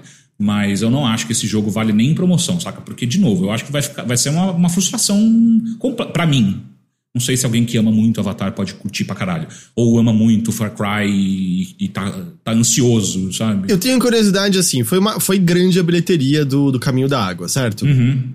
E eu tenho muita curiosidade se isso se reflete em ânimo pra venda do jogo, porque eu sei que a velha discussão de Avatar não tem nenhuma pegada cultural, apesar da bilheteria, enfim, ninguém mais aguenta ouvir isso. Mas a minha curiosidade é: aqui a gente vai ver alguma coisa de estreado? O filme saiu esse ano. É que ao mesmo tempo tudo tá meio contra, né? O jogo tá saindo é. em dezembro, que é uma hora que as pessoas ninguém já. Ninguém tá falando tipo... desse jogo, cara. Eu tô falando desse jogo, sabe? Tipo, ninguém tá falando desse jogo. Não acho. Não acho. E esse ano também, acho que é um, ele não se destacaria em nenhum outro momento, acho que ele saísse de um ano como esse, né? Com Cara, talvez, talvez se, se rolasse uma greve de game designers e, e aí por meses não saísse nenhum jogo, saísse ele, ok, talvez sim. Cara, é, greve de game designers. É, né? Mas eu, eu realmente não acho que. Pra ser muito sincero, eu não sei porque eu tô falando tanto tempo desse jogo, porque eu acho que a gente vai esquecer dele assim que eu parar de falar dele. É, fala, fala até logo em nave pra gente agora, Teixeira. eu, eu, eu me nego a fazer isso porque eu tenho certeza que eu vou ser racista de alguma forma. Deixa eu ver aqui. Nave tradutor. Tem como ver isso? Ah. Deve ter, ah, com não, certeza com certeza tem as pessoas que aprenderam a falar nave agora aqui, tem ó, nave, nave translator. Aí, eu vou botar minha mensagem se, se aqui. Klingon tem até hoje. Klingon tem, é verdade. Tem até no Duolingo Klingon, não tem? tem? Eu sei que teve uma época, não sei se ainda tem. O, o, Luca, o Luke Vasconcelos fez uma boa pergunta é, no chat, que é, é melhor que Starfield? Não. Porém, eu me diverti mais jogando Avatar do que Starfield. É mesmo? Cara, porque assim, pelo menos o Avatar. Eh, tem todas essas coisas ruins, mas pelo menos o Avatar é tipo é direto ao ponto, sacou? Tipo, não, não tem muito papinho. Mano, vai para lá e vai fazer as missões. Acabou, acabou. Não, não, tem, não tem historinha, não tem, não tem bilhões de textos que você precisa ler. Então, pelo menos é tipo assim, ah, em meia hora de jogo você já sacou o que, que é o jogo e você já sacou se você gosta ou não desse jogo. Tipo, não, não tem muito muita conversinha, muito o que esperar, muito o que achar que vai vir de diferente. Ele é pum, direto. Starfield é tipo assim, hum, eu tô jogando há 4 horas e eu acho que tem mais um. Eu não liberei nem 50% das mecânicas que tem nesse jogo. Será que eu ainda invisto mais para ver o que tem por aí, para ver se eu vou gostar mais no final?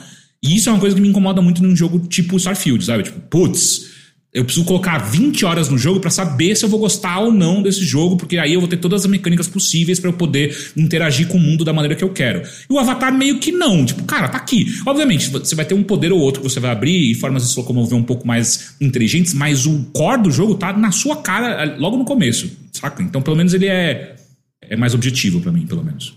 Olha, todos os tradutores Navi, Navi que eu achei aqui estão quebrados. Metade das palavras eles não traduzem e fica exatamente como você falou antes. Cara, e que eu acho que é uma forma ótima de, de resumir a história de Avatar para mim, sabe? Tipo, ele não faz. É, esse jogo ele não faz nada certo, inclusive nem o, o translate dele funciona. Ah, e pouquíssimas vezes a, a, a, os personagens falam nave. Tipo, eles, eles falam só em inglês. Eu acho esquisito. Ah, e esse jogo tá todo, todo localizado, tá? Tanto legenda quanto dublagem. Eu não gostei da dublagem, mas tá, tá lá. Dá tá, pra... tá em BTBR a dublagem? Sim, sim, sim. sim. Ah, é. ah e, e, também você cria né, o seu personagem logo no início. E sei lá também, porque não sei o quão profundo é o suficiente para você. E outra, você não vai ver o seu. Raramente você vai ver a cara do seu personagem de novo. Então não sei para que, que tem uma, uma, uma customização tão profunda. Mas você tá me dizendo então que no começo do jogo você cria seu avatar? Sim, você cria seu avatar, exatamente. E ele ah, te não. dá a opção, que eu achei interessante, ele te dá a opção de é, é, a gênero, né? E se você escolhe essa opção, todas as, uh, todas as falas e legendas, eles vão para gênero neutro. Uhum. Então eles. Uh, todos os personagens vão, vão te tratar. Ah, não, o Avatar se tornou woke. Se tornou oh, woke. não. Se você Droga. escolher essa opção, todos os personagens vão tratar você como Elo é, em, em português. Podia ter começado mesmo. só com essa informação, Teixeira. A gente já cortava o assunto aqui, entendeu? parou, parou, é woke, parou, acabou. Parou. É isso, é, tchau. Então. E, e, aí eu queria só. É, é, beleza, isso é o Avatar, tá? Não vou mais falar sobre o Avatar em si. O, o, o que eu só queria propor uma rápida discussão aqui é: a Ubisoft morreu, né? Digo, do ponto de vista criativo, né? Tipo, não existe Ela está num momento ultra delicado porque ela está numa situação muito similar à Activision se encontrava antes da compra da Microsoft, em que ela essencialmente tem uma grande franquia que está sustentando ela há mais de uma década ah, e ela ah. tá indo all-in no negócio e se uma hora der errado, fudeu. É, a gente pensou, não, ela tem mais de 10 projetos de Assassin's Creed em desenvolvimento. Nem tudo é pois é jogo, mas é mais de 10. Eles têm agora, né, o Assassin's Creed Infinity, que é o jogo que vai ser plataforma para outros Assassin's Creed. E, e eu não sei, assim, eu sei que Assassin's Creed é muito amado, mas eventualmente não permanece assim para sempre, certo? A gente tá vendo todos os grandes pilares não ruindo, mas é meio, gente, esse pilar foi feito para sustentar isso daqui. Vocês botaram três vezes mais peso em cima, sabe? Uhum, uhum. Uma hora o pilar não dá conta, né? Basicamente. Então, é. sim, eu, eu entendo. Ela tá num momento delicado, eu acho. Ela veio de anos que ela teve problemas financeiros, né? Ela tem os escândalos não bem resolvidos até hoje, certo? Internamente. Então tem muitas uhum. questões. É, porque eu, eu faço essa, esse apontamento porque a impressão que dá. É assim, não foi a, a Yubi que fez esse jogo, né? Ela é a publisher, uh, mas ela invariavelmente tem uma, uma gerência. Mas não é do... estúdio da Yubi que fez também? É, é, a Massive Entertainment e Lightstorm Entertainment. É, a Massive é, é da Yubi, é. Ah, é, a Massive, a Massive é, quem tá fazendo o Star Wars Outlaws também, não é? É? Era o Puta, isso não é um bom. É, é, o, é o Star Wars da Yubi, não é? Não é Outlaws que chama? O da moça, é. a gente viu o trailer no, no meio desse não, ano. Não, eu que... sei, mas eu não sabia que é o Massive que tava fazendo. É, Massive é da Yubi, é. Cara, é tipo, a impressão que ficou muito depois que eu tenho jogado esse Avatar, e não acho que é um, um grande insight, mas enfim, queria compartilhar com vocês que é. Assassin's Creed fez muito mal pra Ubisoft. Assim como o COD fez muito mal pra, pra uhum. Activision do ponto de vista criativo, tá? Não do ponto de vista financeiro. O financeiro é óbvio que tá fazendo muito bem, mas do ponto de vista criativo, parece que atrofiou esse a capacidade do estúdio em criar coisas, sabe? Coisas diferentes, coisas interessantes, testar. É, é, é muito esquisito, cara, porque E eu digo que não é um problema de, de sequências, tá? Porque, enfim, se a gente pegar só esse ano, sei lá, é, Super Mario, que fizeram agora com Wonder, ou até mesmo uh, Zelda, ou que seja God of War, enfim, o que não falta são exemplos de séries que estão. que os estúdios conseguiram entender o, o DNA daquela série e trazer para novos tempos e fazer com que aquilo funcione. A impressão que eu tenho para Assassin's Creed e COD no final também é que congelou, concretou o que, que eles entendem como criatividade, o que, que eles entendem como possibilidades novas tal. E isso tá vazando para outros jogos da Yubi. Sabe? Tipo, o Avatar, para mim, é, é, é, é, um, é um avatar da incapacidade da Ubisoft de entender o que, que faz um jogo ser interessante. Cara, eu, é que eu, eu não sei se eu, eu, colocaria dessa maneira, porque eu tenho certeza que tem dezenas de devs ali que entendem as limitações do jogo. É porque uhum. eu acho que tem muito mais relação. Eu não acho que é coincidência, né? Que Assassin's Creed estoura no começo da primeira geração HD. Call of Duty existia antes, mas o 4, né, estoura uhum. de uma maneira e muda jogos, especialmente multiplayer, basicamente define a próxima década inteira, né? Tudo bem, o Battle Royale aparece ali depois, mas certo, COD muda como a gente pensa esses jogos. E a gente tá falando de um momento no qual o desenvolvimento de jogos estourou em orçamento, isso foi só ficando mais caro. E essas empresas se viram, né, com essas séries de enorme sucesso e fizeram um double down, porque uhum. muitas das outras coisas não trouxeram esse investimento todo, né? E, e, eu acho que o problema também é a lógica de vamos ordenhar até a última gota, né? Sim. Vamos lembrar que Assassin's Creed durante muito tempo era anual. Uhum. O COD continua sendo anual hum, quase 20 anos depois. E tem um limite, certo? Para o que você pode fazer em termos de tempo, em termos de. de do que, que você consegue implementar num jogo quando a fábrica não pode parar nunca, basicamente, ah. certo? Porque a gente testemunhou isso com a Yubi dois, três anos atrás, quando o foi o Wildlands, não foi? Que não foi Breakpoint que deu, foi Breakpoint que deu merda. Fudeu o ano inteiro deles, ah, fudeu ah. finança, cancelou o projeto, adiou um monte de coisa. A Yubi ainda tá no, no momento de cancelar muita coisa interna. Então eu também acho que às vezes é uma questão de uma sinuca de bico, porque pro tamanho que eles têm e pro que eles precisam, se eles não fizerem uma aposta segura nesse nível, uhum, que por uhum. enquanto tem trazido os retornos, eu não sei se eles têm. Qual é o caminho, qual é a alternativa que eles ah. têm, né? Porque eu acho que é meio chamativo que nova começo de geração é sempre um momento que muita gente arrisca em novas IPs. Uhum. E uma empresa que tava sempre ali no começo da geração era uma Yubi tentando umas novas coisas. Sim. Qual foi a nova coisa que ela tentou com o PlayStation 5 e com o Series? Ah. Eu, não, eu não lembro. Tipo, eu me lembro dela continuar com as coisas dela. Tipo, eu não me lembro de ser um momento no qual ela trouxe uma nova IP arriscando. Ela tem de vez em quando, né, esses. Puta, os. Como é? Wild Riders? Nem lembro. A galera andando de moto no deserto lá. Uhum, o, uhum. Esqueci completamente o nome desse jogo e tal. E, e coisas assim, mas. Mas é é pouco, certo? Teve, tipo, o pessoal lembrou de Roller Champions, que Nossa. o Hilker. Eu gosto que o Hilker escreveu o Hilker Champions. Seria um jogo mais interessante do que o Roller Champions lá. Uh, Riders Republic, Riders obrigado. Hilker's Champion é muito bom. É... Então, sim, é, é uma empresa numa, numa situação complicada. Eles são grandes ainda uhum. e tudo mais, mas é uma grandeza que mostra sua instabilidade, certo? Eu acho que tem muito é. analista que tá apontando isso de longa data. E, né? e, só para deixar claro, o meu ponto aqui é mais sobre a gerência do que sobre os devs, tá? Uhum. Eu tenho certeza absoluta que os devs ali estão tentando fazer o que é possível dentro do escopo que estão dando para eles. Então, é, e eu concordo com todos os seus argumentos, Heitor, só que eu acho que uma coisa que é, que é interessante disso tudo que é chegou num ponto para Yubi que continuar fazendo o que eles sempre fazem esperando que dê certo é o pior, é para mim é a pior decisão, eu acho. Porque não tá funcionando mais. Teve um personagem deles que disse que isso era a definição da loucura. Tá? Pois é, exato. Eles não jogam o próprio jogo, com certeza.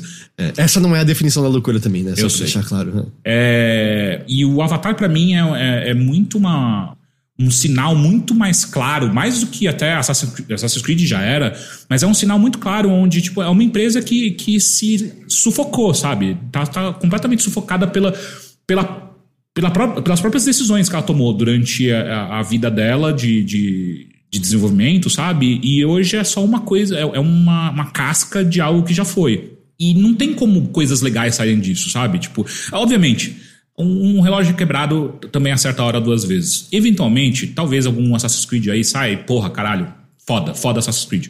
Mas acho improvável. É que ao mesmo tempo, acho que vale lembrar que a gente também, né, às vezes é um pouco dispare de um gosto maior, porque eu, eu, acho que as pessoas, no geral, gostam do Assassin's Creed Valhalla, né? Ele ainda vendeu é? muito Sim. bem. Eu... O Valhalla. O Val, o Val, qual foi o que saiu antes do Valhalla? É. Foi o Odyssey, não foi? O Odyssey, eu lembro que ele foi muito bem aceito. Valhalla, então, nem se fala. E o Mirage agora, eu não sei como foi a recepção, mas assim, as pessoas que gostam de Assassin's Creed continuam gostando de Assassin's Creed. É, eu tive essa impressão que o Valhalla, ele ainda, para quem gosta, ele foi bem recebido. Aqui, acho que a gente tá na mesma, né? A gente jogou algumas horas e a cara. É, é que pra mim é a mesma coisa, tipo, não mudou. É, é o mesmo é, Assassin's Desde que eles foram para tomaram essa guinada mais, sei lá, RPG de Assassin's Creed. É, é o mesmo jogo para mim, sabe? Muda skin só. Tipo, tem um sistema ou outro que é diferente, mas é o mesmo jogo. E eu acho que a, a, a doideira de Avatar é essa, sabe? Far, é, é, um Far Cry contra skin, cara. É muito esquisito, uhum. cara. É, eu não esperava isso, tá? Eu, eu, eu fui jogar. É, quando, quando chegou a chave, eu fui reassistir o trailer pra tipo, oh, o que, que era mesmo esse jogo? E aí eu assisti o trailer e fiquei, okay. ah, é isso, isso, ah, tá bom. E aí você começa a jogar e você vai vendo, tipo, cara, é, é Far Cry. É Far Cry, tudo de novo. Tipo, é o mesmo jogo. Que porra é essa, sabe? É esquisito, cara. É, é uma sensação doida. E isso, o, usarem outras IPs, e tudo bem. A Yubi já trabalhou com Avatar no passado, né? Eles já fizeram o jogo do Avatar. Foi na coletiva deles que o James Cameron subiu no palco e não queria mais ir embora. Aí depois subiu o Pelé e não queria mais ir embora. Nossa senhora. É. Mas eu tem várias pessoas é, do meio dizendo que essa é uma tendência que já existe e você vai ver ela aumentar, que são empresas usarem IPs prontas de outros lugares. Do tipo. É, da mesma maneira como a Disney, oh, você quer fazer um jogo de Star Wars, vem conversar com a gente mas você precisa arranjar alguém que financie aquilo, sabe? Tanto que eu tava vendo, acho que o Jeff Grubb tava falando que o, um dos problemas do remake do Knights of the Old Republic, o, o porquê que o desenvolvimento tá basicamente morto ou parado, né, dependendo de quem você pergunta, que inicialmente quem ia financiar aquilo era PlayStation. E PlayStation caiu fora, falando, a gente não vai mais botar dinheiro nisso aqui. Eles têm como fazer aquele jogo, mas precisam achar alguém que bote o dinheiro e a ideia é fazer numa IP emprestada, porque se você fizer na IP emprestada, você já parte um pouco mais na frente da largada, certo? Já tem um uhum. pouco de marketing pronto, teoricamente. Por mais que o Avatar seja genérico, a gente sabe, esse jogo vai chamar mais atenção chamando Avatar Frontiers claro. of Pandora do claro. que chamando planeta alienígena, sabe? Colonização uhum. espacial, sei lá, qualquer merda assim. É, e é uma coisa que a gente vai ver mais, do tipo, a galera fazendo jogo Star Wars, mas mesmo, né, a licença é da Disney, mas aí a EA aparece lá e, tipo, ah, beleza, eu, eu financio um jogo Star Wars. Posso fazer um? Pode, beleza. É, o, a Quantic Dream, por que, que a Quantic Dream tá fazendo um Star Wars? Porque ela que tá financiando tudo. Uhum, uhum. Aí a Disney falou, beleza, vai, vai fundo. E a gente vai ver cada vez mais isso, aparentemente, dessas Sim. IPs sendo usadas porque você tem um pouco mais de segurança. Eu acho que isso explica também por que, que eles foram para Avatar. Porque, em teoria, quando você olha os números, você pensa, pô, isso aqui é uma boa aposta. Olha a bilheteria disso aqui no cinema, né? As pessoas aparentemente gostam disso daqui. Então, mas eu acho. Perfeito. Eu acho que essa, essa justificativa ela, ela tá clara no jogo. Sabe? Tipo, uhum. Tipo, esse jogo, ele é um jogo para cumprir tabela. Esse é um jogo para tipo, porra, a gente vai vender aí. A gente não vai fazer sucesso, mas a gente vai vender o suficiente para pagar a, a, o desenvolvimento e, e ganhar um, ter um lucrinho aí, sabe? Tipo, eu não duvido que esse jogo venda nesse nível, porque é um tipo de jogo que cai muito na, no desavisado, sabe? Tipo, o pai que vai comprar pro filho, tipo, porra, Avatar. Ah, Avatar é um, é um filme, a gente gostou de assistir Avatar. Vou comprar o jogo do Avatar. E isso é, possivelmente faz com que o jogo pelo menos faça um break-even, sabe? Mas é isso, o jogo ele é mais uma linha no, num centro de custo e, e não tem. A impressão que dá é que não tem nenhuma ligação emocional, vontade criativa de fazer algo com esse jogo, sabe? Tipo, é, é isso aí. Você vai comprar o que você tem. É, GG, a Plat acabou de compartilhar no chat. Anunciaram um DLC do Vampire Survivors crossover com Among Us. Meu Deus! Loucura. Quero. Mas é, mas é muito isso, né? Acho que a indústria, de uma forma, tá muito engessada com essas IPs, assim, uhum. que estão cada vez mais, como vocês falaram, sufocando as próprias publishers, né? Naquela, naquelas cara, porque, tipo, putz, o que não falta é jogo muito foda esse ano. Não, teve jogo muito foda, mas eu acho que assim, a grande parte deles também tem uma fórmula muito genérica. Acho que é um ou outro que se sobressai, ou tem alguma outra uma mecânica assim que, putz, isso aqui, sabe, é, é muito mais legal e, sei lá, vou, vou continuar investindo meu tempo nisso aqui, porque essa mecânica me instigou, sabe? Coisas assim, tipo, sei lá, Zelda. É, uhum. Mas eu, eu, não sei, eu, eu, sinto um desânimo geral, assim, com a indústria como um todo, por, por conta dessa, dessa, dessa leva de jogos genérico mesmo, sabe? De um de parecer tanto um com o outro. Eu acho que, particularmente falando da Ubi, eles têm ainda algumas chances de fazer diferença e, sei lá, não lançar uma, uma outra versão de um jogo deles já conhecido, tipo, sei lá, o Avatar, que é o Far Cry, sabe? Uhum. Com outra skin. É, eu acho que eles têm alguma chance com talvez Beyond Good and Evil 2, se é que esse jogo vai sair algum dia. Sei lá, talvez Prince of Persia, que tá voltando agora, né? Depois é. de muito tempo. Eu, eu acho assim, no, no, final, dá pra gente colocar de uma maneira mais genérica que, tipo, a produção cultural mainstream é um nojo. E, e tá Sim. piorando, sabe? Tipo, as coisas mais interessantes que aparecem e que são legais também, não querendo ser, ai, nossa, o diferentão, tal, mesmo porque eu gosto de muito jogo tirinho, né? eu, eu gosto, gosto. Mas as coisas mais legais é tipo, porra, são as coisas pequenas que a gente vê por aí que são, e, e são devs que estão passando fome para fazer o bagulho virar, sabe? Exato. E é um horror, sabe? Tipo, eu, eu não sei, eu não sei até quando vai, vai ser assim, não sei se algum dia vai mudar, mas eu não lembro em nenhum outro momento cobrindo essa indústria já são aí quase 15, quase 20 anos cobrindo essa indústria, que eu cheguei nesse estado de boa parte, a maior parte dos jogos que eu vejo aparecendo é tipo, ah, foda-se, é mais um desse. Sabe? Tipo, ah, legal, ok. GTA 6, é tipo, ah, GTA 6, beleza. Tipo, é, eu entendo. É, especialmente no, existe, existe um nível de investimento no jogo em que, para você justificar esse desenvolvimento, ele tem que ser uhum. meio uhum. genérico pra agradar absolutamente a todo mundo. Exatamente. Né? E, Aliás, só pra pegar isso que eu tava falando de IP, aparentemente tá rolando rumor que a Arcane vai anunciar um novo jogo no TGA hum. e que é de Blade. Cara, não, sabe? Tipo... Blade? É, o Caçador de Vampiro, aparentemente. Ah, não, ah, tá. Eu pensei que era Blade sério? Runner.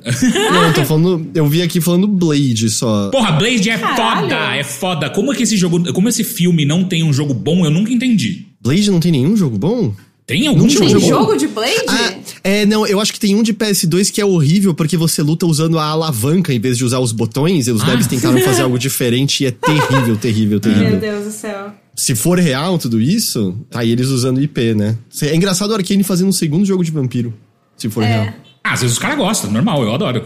Se, se, se, eu fosse dono de um estúdio, eu só ia fazer jogo de vampiro. Avatar Frontiers of Pandora, pra quem tá ouvindo a edição Cara, gravada. A gente tá... ainda falou mais do que eu esperava desse jogo, eu achei incrível. Quem tá ouvindo a versão gravada é, tá disponível no dia que vocês estão ouvindo. Para quem tá vendo ao vivo, é amanhã que, que ele sai. PlayStation 5, Series e PC, além de alguns serviços de, de streaming e coisas assim. Ah, se foi isso mesmo, tava rolando o rumor, né? Que a Arcane era realmente ia. Não, pera. Eu tô confundindo os estúdios, desculpa. Não, não é isso não. Qual que você tava pensando? O Dishonored. Dishonored, tá. Qual que é o estúdio do Dishonored, meu Deus? É Arcane, Arcane também. Arcane. É Arcane, né? Ah, então era isso mesmo. Eu tava. Achei que eu tinha confundido, mas no fim eu tava certa. É, que tava rolando o jaboto mesmo, que as pessoas estavam achando que ia ser um novo Dishonored, né? Eu gostei que a GG fez o professor Girafales agora, né? Ela só errou quando ela achou que ela tava errada. eu só, só, só... estive uma... Como é que é que ele fala? Eu só errei uma vez. Quando, professor? Quando, quando achei estar errado. Exatamente. Eu fiz o do Girafales. Vamos descobrir amanhã, não é mesmo? Vamos, vamos. é. GG! Eu.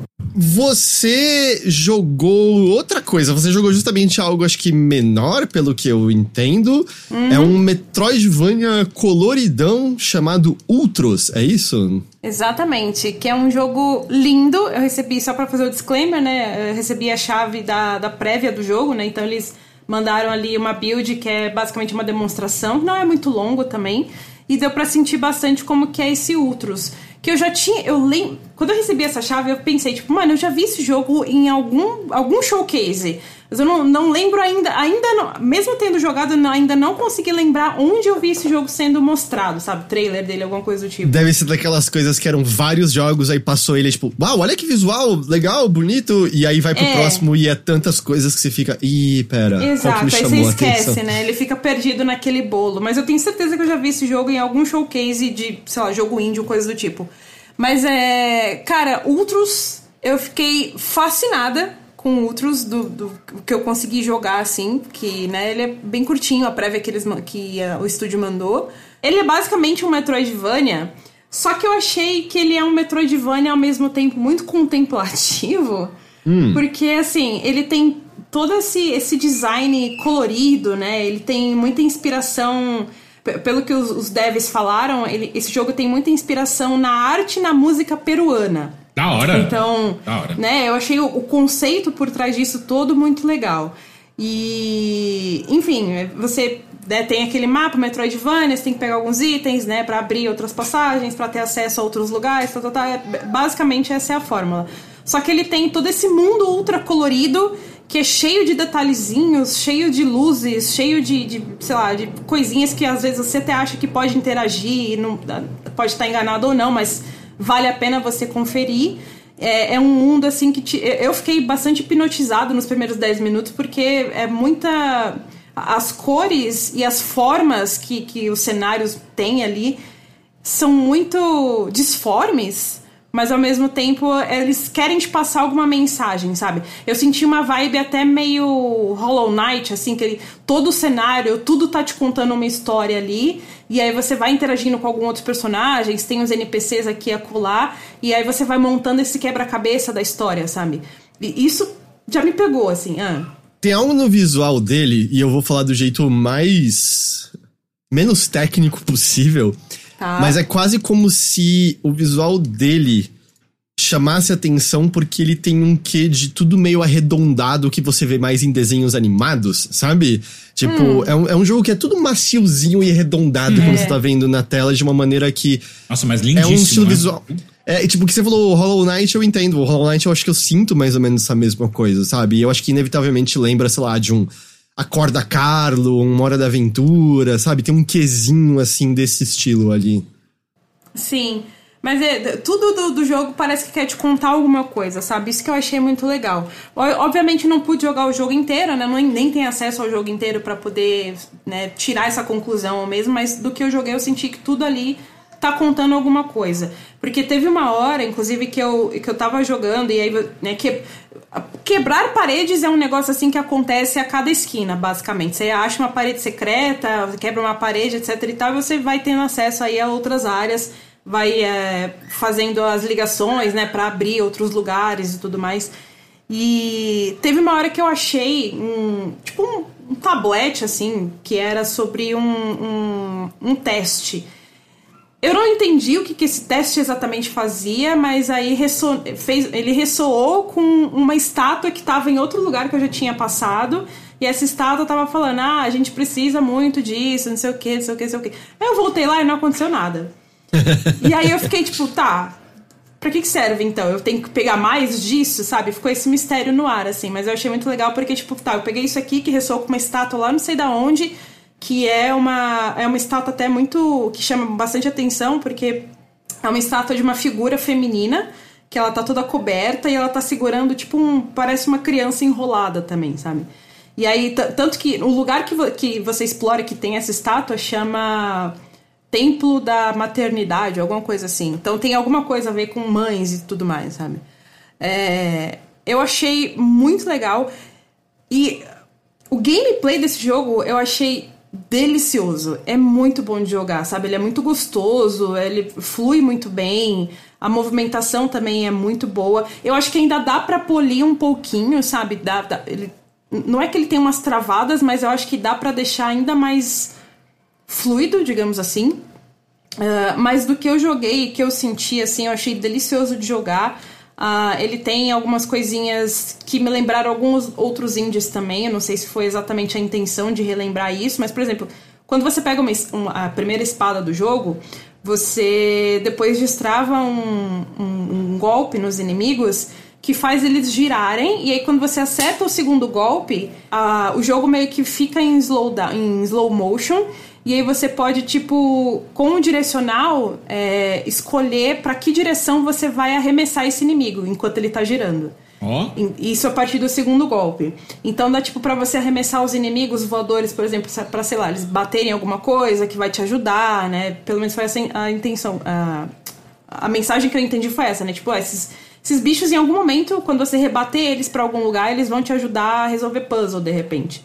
E me lembrou muito Katana Zero, né, nesse sentido. Bom, legal. E aquele Ai, como é que era o nome? Do, era outro da. da Pe... My Friend Pedro. My Friend Pedro também me lembrou um pouquinho. Que eu não gostei muito. dessa- Ele- a ideia dele é mó legal, mas eu não gostei muito da jogabilidade. Sim, mas ne- nessa, nessa mecânica em específico de você girar o inimigo e escolher a direção pra onde ele vai ser mandado, me lembrou muito esses dois jogos, especialmente o Katana Zero. Pode crer. É, E aí você tem outras mecânicas que eu achei muito legais também. Tipo, tem alguns inimigos que você só consegue acertar por, né, por trás. Então você tem que dar um rolo, dar, fazer um rolamento, né? Rolar pra passar por baixo dele e acertar ele por trás enquanto ele tá ali distraído, tentando te acertar. Ah, então tem uns timings muito legais, assim, de alguns inimigos que você tem que quebrar escudo, que você tem que fazer esse rolamento aí pra poder acertar ele por trás.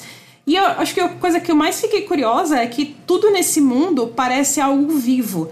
Tanto que todos os inimigos, quando você derrota eles, eles deixam alguma parte de si mesmos que você coleta e você pode comer.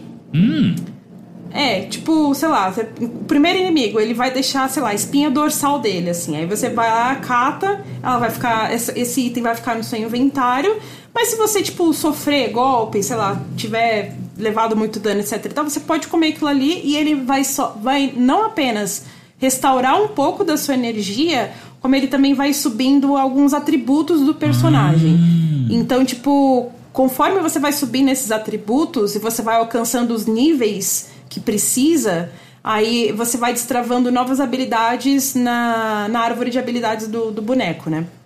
Essa árvore de habilidades você só consegue despertar as, as técnicas quando você tá no save point. Mas você consegue ver os atributos subindo toda hora, sempre que você come alguma coisa, assim. É, e aí você vai destravando, cada vez mais vai abrindo mais, assim, que ele vai, tipo, fazendo uma, um- uma ligação sempre com outra, uma outra nova habilidade, e aí você vai sempre procurando consumir mais. E outra coisa também que eu achei muito legal, que dá também essa impressão de que o, o, o mundo do jogo é completamente vivo, é que você vira e mexe e encontra algumas sementes escondidas, são umas sementes grandonas, verdes, assim, e em alguns lugares do mapa você encontra esses é, chão, Chão? plantação. Chão? Hã? Como que Chão é? plantação? O quê? Tipo, você encontra um, umas terras, vai, umas terras férteis em que você pode plantar Ah, essa ok. semente. Eu tava. Desculpa, gente, deu um, um branco Acontece. porque eu, é, eu não lembrava a palavra, mas enfim. Você. Aí você planta essas sementes. E aí uma árvore vai crescer e vai te dar uma fruta que você pode consumir e ela vai aumentar muito algum dos atributos do boneco também. Então, tipo, sabe, é, é muita impressão de que, cara, tudo nesse mundo é, parece que tá vivo, sabe? E você pode interagir, sei lá, às vezes você vê um galho que tem alguma coisinha assim se mexendo, aí você pode ir lá bater nesse, nesse galho com a espada e ele vai soltar, sei lá, alguma parte de algum inimigo que tava ali também, e aí você pode comer isso também, sabe? Você assistiu. Desculpa, É, Gigi, pode você falar. assistiu Scavenger's Reign? Ou Planeta dos Abutres, aquela série de animação da HBO? Não, nem conheço. Como é Me- que é o nome? Meu, você tem que assistir. Se chama Scavengers. Scaven- Planeta Scavengers Abutres. ou Planeta dos Abutres. Cara, ele tá. Tudo isso que você contou, a, arte não, mas as mecânicas e, e esse fio Que do jogo parece um- uma temática ali próxima de Scavengers Reign. Eu acho Que até isso legal. que eu falei, dessa, dessa coisa arredondada, É, também é. ajuda tudo a parecer mais orgânico, né, no mundo. Sim, sim. Até porque, tem né, razão. coisas, coisas ultra retas e definidas a gente associa com o artificial, com o criado à É. mão, né? E não... Sim, sim. E eu, nossa, mas assim, eu fiquei muito fascinada por todo esse conceito, sabe? Tem todo o conceito da criação do jogo, todo esse conceito desse mundo que parece vivo, que tem, sei lá, estátuas que ressoam com tabletes que você encontra, sei lá onde, aí, sei lá, tem esses, esses enigmas pra você resolver. Obviamente é um Metroidvania, né? Então ele vai ter sim muitos quebra-cabeças pra você resolver, pra você encontrar habilidades, pra você é, abrir novos locais e tudo mais. É, mas eu, eu achei assim fantástico do pouco que eu joguei, eu fiquei impressionada assim. E outra coisa também que até eu, eu tinha comentado lá no começo, né, que ele me parece muito ser um Metroidvania contemplativo, é por conta da, da trilha sonora. Porque sei lá, a maioria dos, dos Metroidvania, a maioria, tá? Não todos, mas eles têm aquelas músicas mais de ação, né? Que deixa você ali, tipo, empolgado pra você é, explorar, pra você batalhar contra, contra os inimigos. E aqui não. No Ultros eu senti uma vibe mais calma, sabe? Não, explora aí de boa, sabe? Esse planeta aqui parece ser mó legal, é meio vibes, assim, sabe? Achei muito legal. Aprecio muito vibes. Da hora.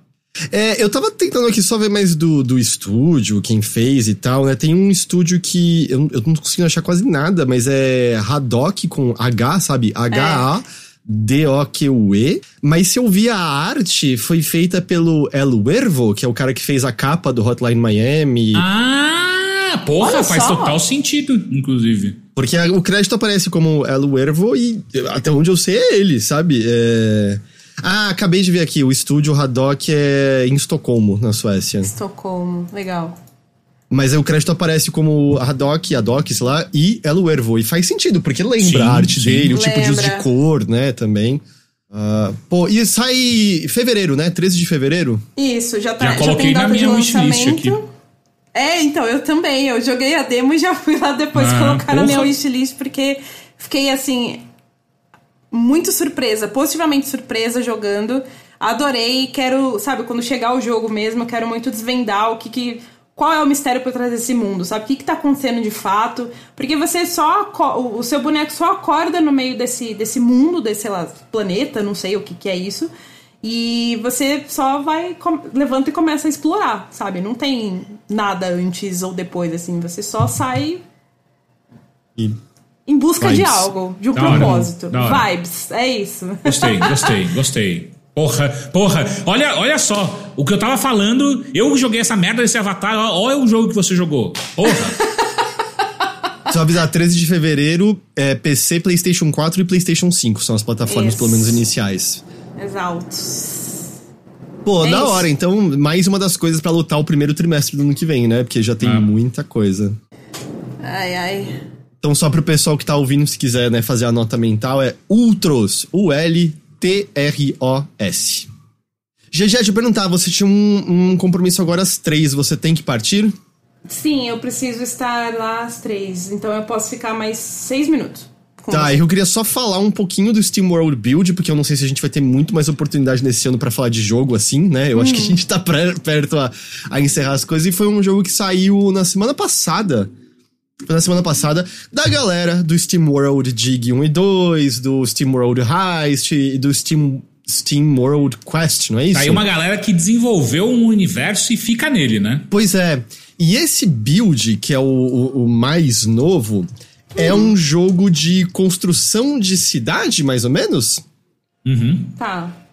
Ele é tipo SimCity, só que você tá num mundo steampunk. Seria isso? É, e, e você, tá, você tá coletando muita coisa, né? Que construir. Ah. Eu, tô, eu tô assistindo o trailer aqui enquanto o Heitor busca. Ele, ele mistura muitas coisas, mas sim, ele tem um quê de SimCity, apesar de que muito simplificado, sabe, em relação a um, a um SimCity da vida.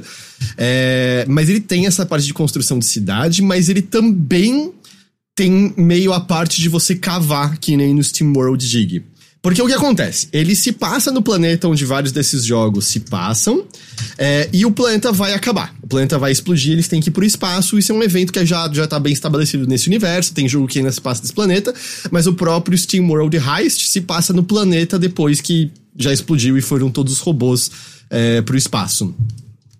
Mas nesse momento você faz parte de uma expedição que é informada por um outro robô que, pra quem já jogou a série, já reconhece. é- é, eles são os vilões no, no Steam World Heist. É um outro tipo de robô de tecnologia mais antiga que é mais maléfico e tal. Mas tá comandando essa expedição a poder encontrar antigas partes de um foguete para que a galera ali possa escapar do planeta antes dele ser destruído. E aí, e, e só pra deixar claro, o jogo tem narrativa, mas quando você cria um novo cenário, ele é, faz de maneira né, aleatória o, o pedaço de terra que você vai estar, você até pode escolher se você quer que tenha história ou não, sabe? Você pode dizer, ah, eu só tô querendo jogar de novo, você aperta ali o botãozinho, desliga a história e aí é só mecânica. Perfeito, os caras manjam. E- Essa galera manja. E como é que funciona? Na parte de construir a cidadezinha, ele é um desses jogos em que você meio que preenche as necessidades dos seus habitantes e aí transforma eles em tipos de robôs diferentes com novas necessidades. Então o que acontece? Você começa botando só os seus robôs trabalhadores e o jogo tá todo traduzido para português, já adianto isso. É, você põe seus robôs trabalhadores e eles têm duas necessidades. Eles têm a necessidade da loja de reparos e do armazém. Então, se você coloca eles, colo coloca as, as casas dos trabalhadores, coloca umas ruazinhas e coloca esses estabelecimentos e vê que o alcance deles é, é espalhado pelas ruazinhas que você colocou, né? Porque o alcance deles é, é limitado. Uh, você preenche a, as necessidades dos trabalhadores e isso não só gera mais trabalhadores, como também gera mais dinheiro que eles dão para você uh, a cada X segundos de jogo. Mas depois que você preenche todas as necessidades dos trabalhadores, eles estão felizes, você pode mudá-los para robôs engenheiros.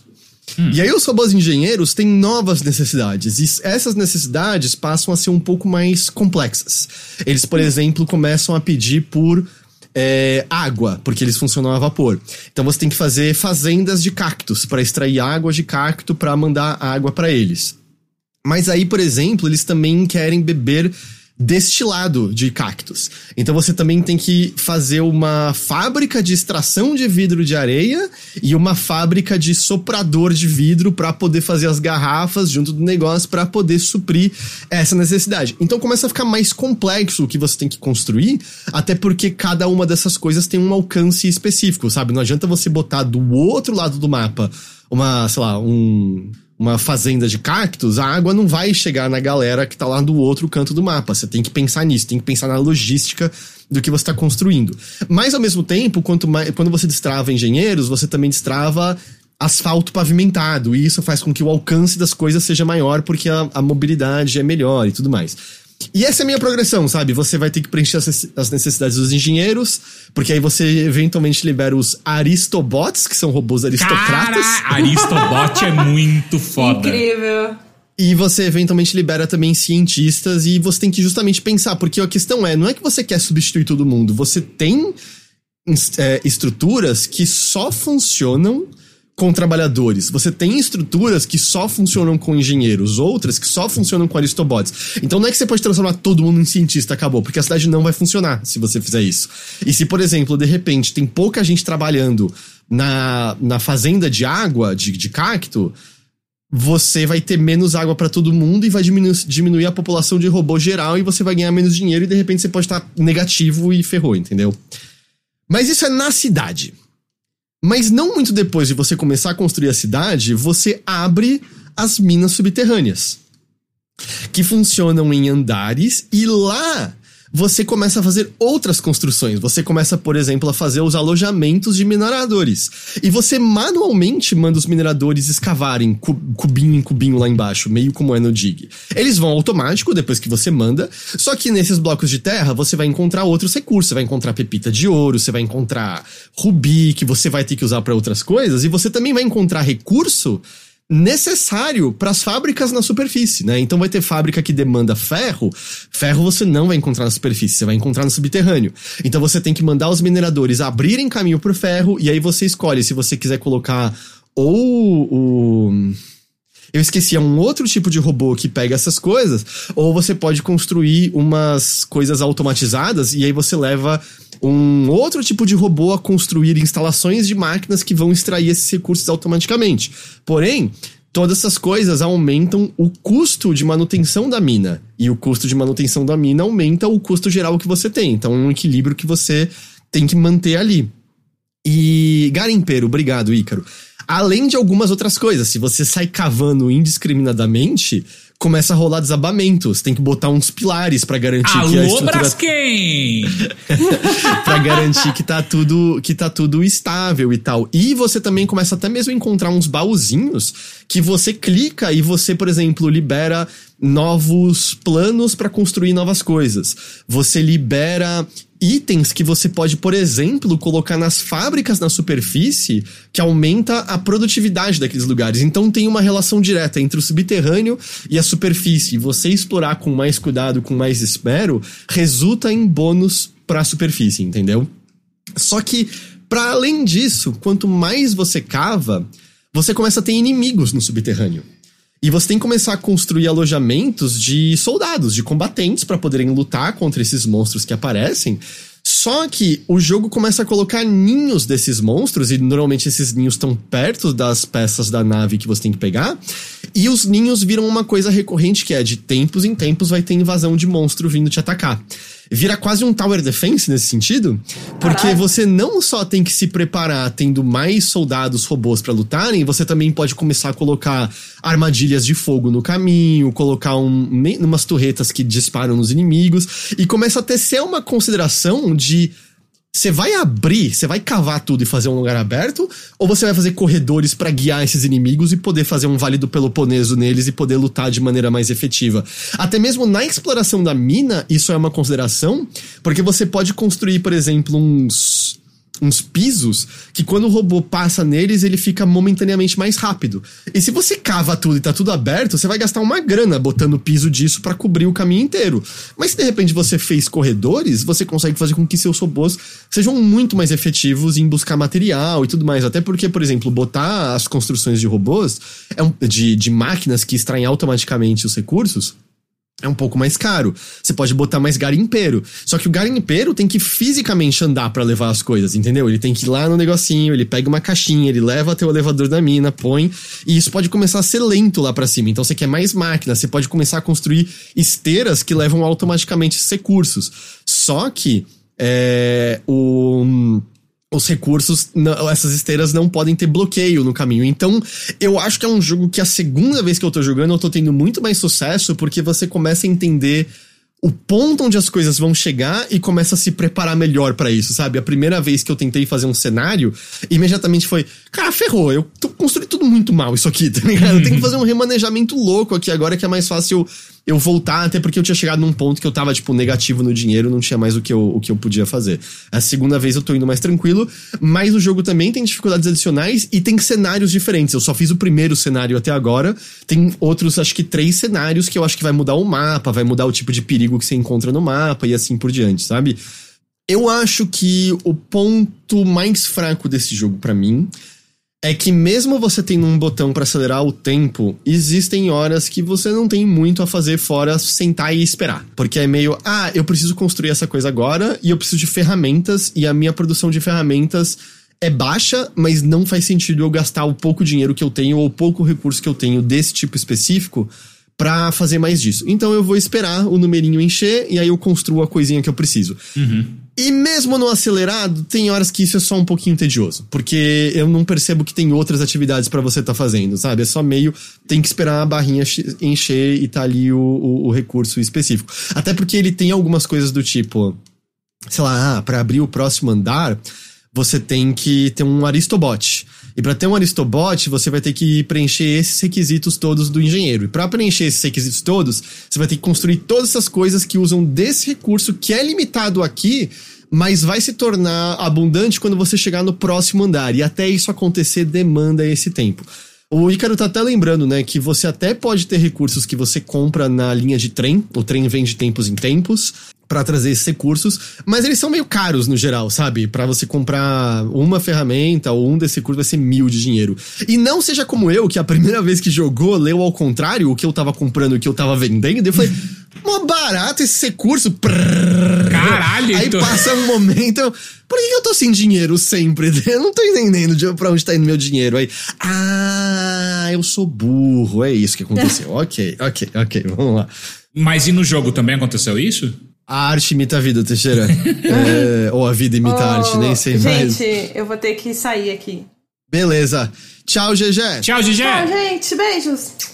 Tchau. Boa semana. Até semana que vem. Valeu, beijo. Tchau.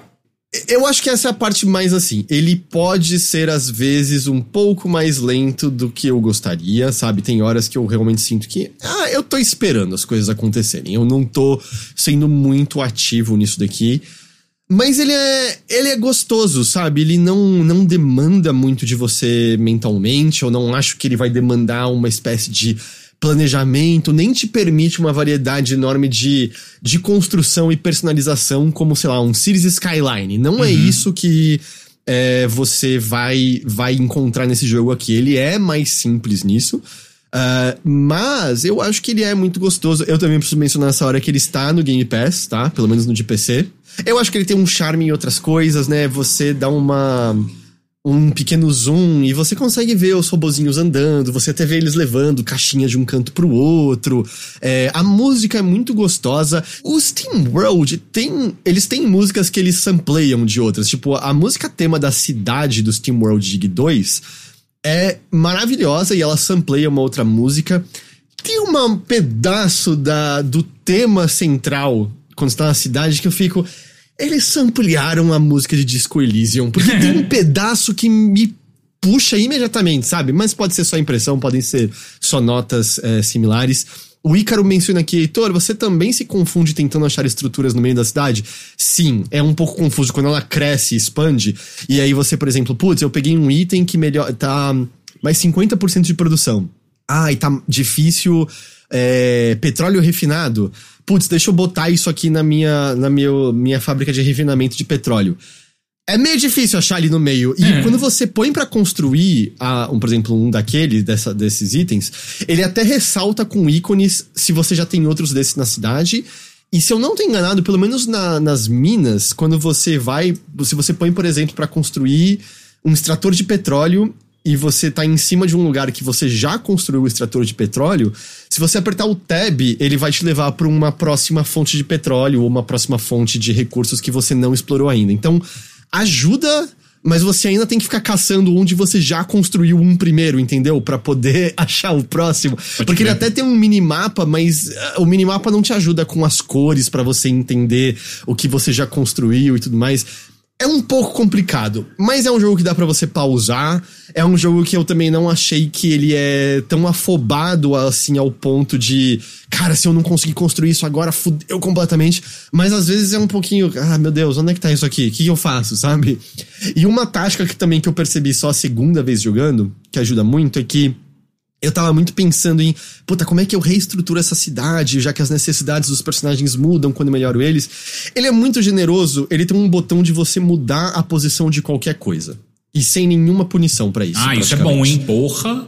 Então, e quando você demole coisas com o tratorzinho, você recupera todos os recursos, todo o dinheiro do que você demoliu. 100%? É, eu acho que é 100%. Até onde eu vi, eu acho que é 100%. Pode ser que seja só um pedaço, talvez. Uh, mas o que acabou me ajudando é meio ah, eu queria construir, sei lá, um pedaço inteiro dedicado a só engenheiros. Na primeira vez que eu joguei, o que eu fazia? Eu, constru... eu fui construir um monte de casa de trabalhador, aí eu preenchi os, os, as vontades deles, aí eu esperei os. Aí eu me toquei o que, que é mais fácil. Eu construí um pedaço inteiro da cidade que todas as necessidades de trabalhadores estão atendidas, numa população de trabalhadores gigantesca. Fez um subúrbio, fez um subúrbio. Aí o que eu fiz? Eu fiz uma das casas deles mudarem para engenheiro.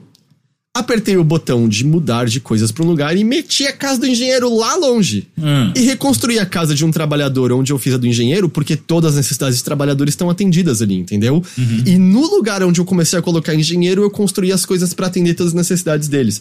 Então, quando, como você pode mover para longe, o que eu fiz foi começar a fazer pedaços da cidade que eu considerava prontos e finalizados, porque aquelas necessidades nunca serão interrompidas, e eu simplesmente apertei o botão para poder levar coisas para outro canto e começar a desenvolver outros pedaços da cidade com novas necessidades. E, de fato, fazendo assim no normal, na segunda vez que eu joguei, foi um passeio. Eu tinha, tipo, 500 mil de dinheiro sobrando, recurso abundante e coisas assim. Então funciona dessa maneira, é uma tática para vencer nesse jogo. Mas eu não sei se quando você aumentar a dificuldade ou outros mapas tiver mais inimigos, ou quem sabe até mesmo eles coloquem maiores adversidades, eu não sei isso, isso mude de figura e essa tática não seja campeã. Ou eu achei uma maneira de fazer o jogo ser vencido sempre, não sei se esse é o caso ou não. Não acho que foi nenhuma tática muito genial. Acho que todo mundo chegaria nisso jogando uma ou duas vezes, sabe?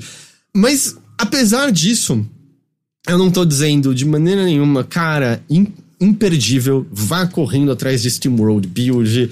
É, nossa, você precisa jogar, seu ano não tá completo sem isso. Nossa, estou vendo coisas feitas de maneira. Não, mas ele é gostoso. Ele é gostoso, sabe? Ah. Eu acho que ele tem uma certa simpatia. Eu acho que esse universo do Steam World, por mais que você sempre saia com muito mais incógnitas do que respostas, sabe? De tipo, como funciona direito a sociedade nesse mundo? Porque sou boas movidos a petróleo cospem na cara dos robôs movidos a vapor, né? Tem, uma, tem comentários é, sobre sociedade, sobre, sobre classe e tudo mais. Mas não é nada muito profundo, fica tudo muito mais na superfície. Mas é agradável, tipo, é, tudo, tudo é meio bem feitinho. Eu acho a arte bem feitinha, a música é boa, tem mecânicas gostosas. Todos eles superam como eu falei, um escrutínio de um olhar maior, é um jogo que vai sustentar por muito tempo. Não, e eu acho que isso é verdade de outros jogos deles. O Steam World Dig que eu gosto, dois, no final eu tava meio enjoadinho, tava a fim de terminar aquele jogo. O Heist, mesma coisa, no final eu já tava meio, ah, vamos acabar. O, o, o das cartas é o mais fraquinho de todos. Mas é. ele é gostoso. Ele é gostoso, ele funciona. Ainda mais tá no Game Pass, você pode pegar sem gastar nada mais. Eu acho que 100% vale um fim de semana sentar e e curtir ele, né? Uhum. Uh, o Gui tá mencionando uma coisa. Eu tenho um problema com o loop de construção da cidade. Não senti que existia formas diferentes de jogar o jogo. Eu concordo 100%, Gui. Que é o, por isso eu acho que eles têm mais de um cenário. É algo que, por exemplo, eu sinto num jogo que eu adoro, que é o Frostpunk. Frostpunk. Frostpunk eu sinto que é um jogo que largamente. Você pode até achar uma leve variedade de ah, fazer um estado que tem religião ou um estado, um, um estado trabalhador.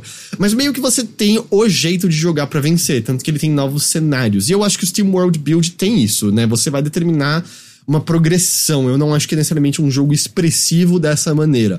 O que ele tem um pouco mais é meio, ah, você pode é, não fazer as coisinhas, né? Só fazer os quadradinhos. Você tem alguns enfeites para botar pela cidade. Mas é meio, por exemplo, eu sei, né, que não é um estúdio com o maior dinheiro do mundo, mas aí pequenas coisinhas como, ah, você pode botar bancos de praça, mas você nunca vê os robozinhos sentando no banco e trocando uma ideia. E eu acho que esse é o tipo de detalhezinho que eu gosto. Eu sempre gostei muito nesses jogos de dar zoom e ficar vendo as pessoas andando. Theme Hospital, para mim, parte do charme é ver, parece que um pequeno sistema autônomo funcionando na sua frente e você vendo as pequenas pecinhas interagindo umas com as outras, né? Pode crer. Pode Sejam crer. elas visíveis ou não. O Will Wright, ele menciona, né, que que isso que atraiu ele no SimCity. Se eu não tô enganado, o SimCity nasceu de um editor de mapa que ele tava construindo para um outro jogo dele. Não sabia. É, eu acho que surgiu disso. E ele percebeu, eu acho que eu gosto mais disso do que do jogo principal que eu tô fazendo. e é gostoso, sabe? É muito gostoso ver essas pequenas coisas vivas funcionando na sua frente.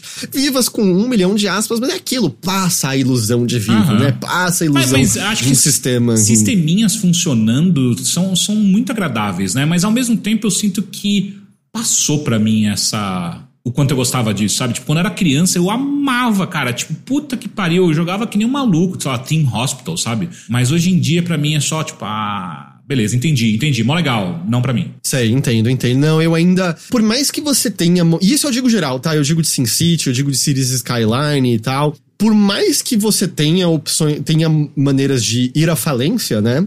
Para mim são jogos muito relaxantes. Eu acho uhum. gostoso construir a cidade. E são jogos nos quais fracassar eu acho igualmente divertido. SimCity 2000, cada vez que dá merda e minha população fica brava porque a usina de energia quebrou e eu demorei 50 anos para ter dinheiro para comprar uma nova e me tiram como prefeito. Ah, que fracasso divertido. Eu acabei de sofrer aqui, sabe? Eu, go eu gosto, eu gosto. E deixa eu, acho que deixa eu corrigir então uma coisa que eu, eu trouxe errado e eu não sabia. O Icaro falou: é, esse jogo não é feito pela Imagine Form, que é o dos outros Steam World, é pela Daystation.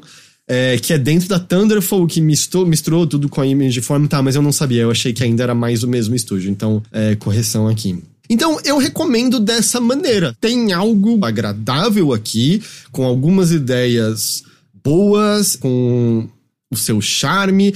Eu gosto da, do diálogo que existe entre o subterrâneo e a superfície. Eu também acho legal que, em certa maneira, eles pegaram.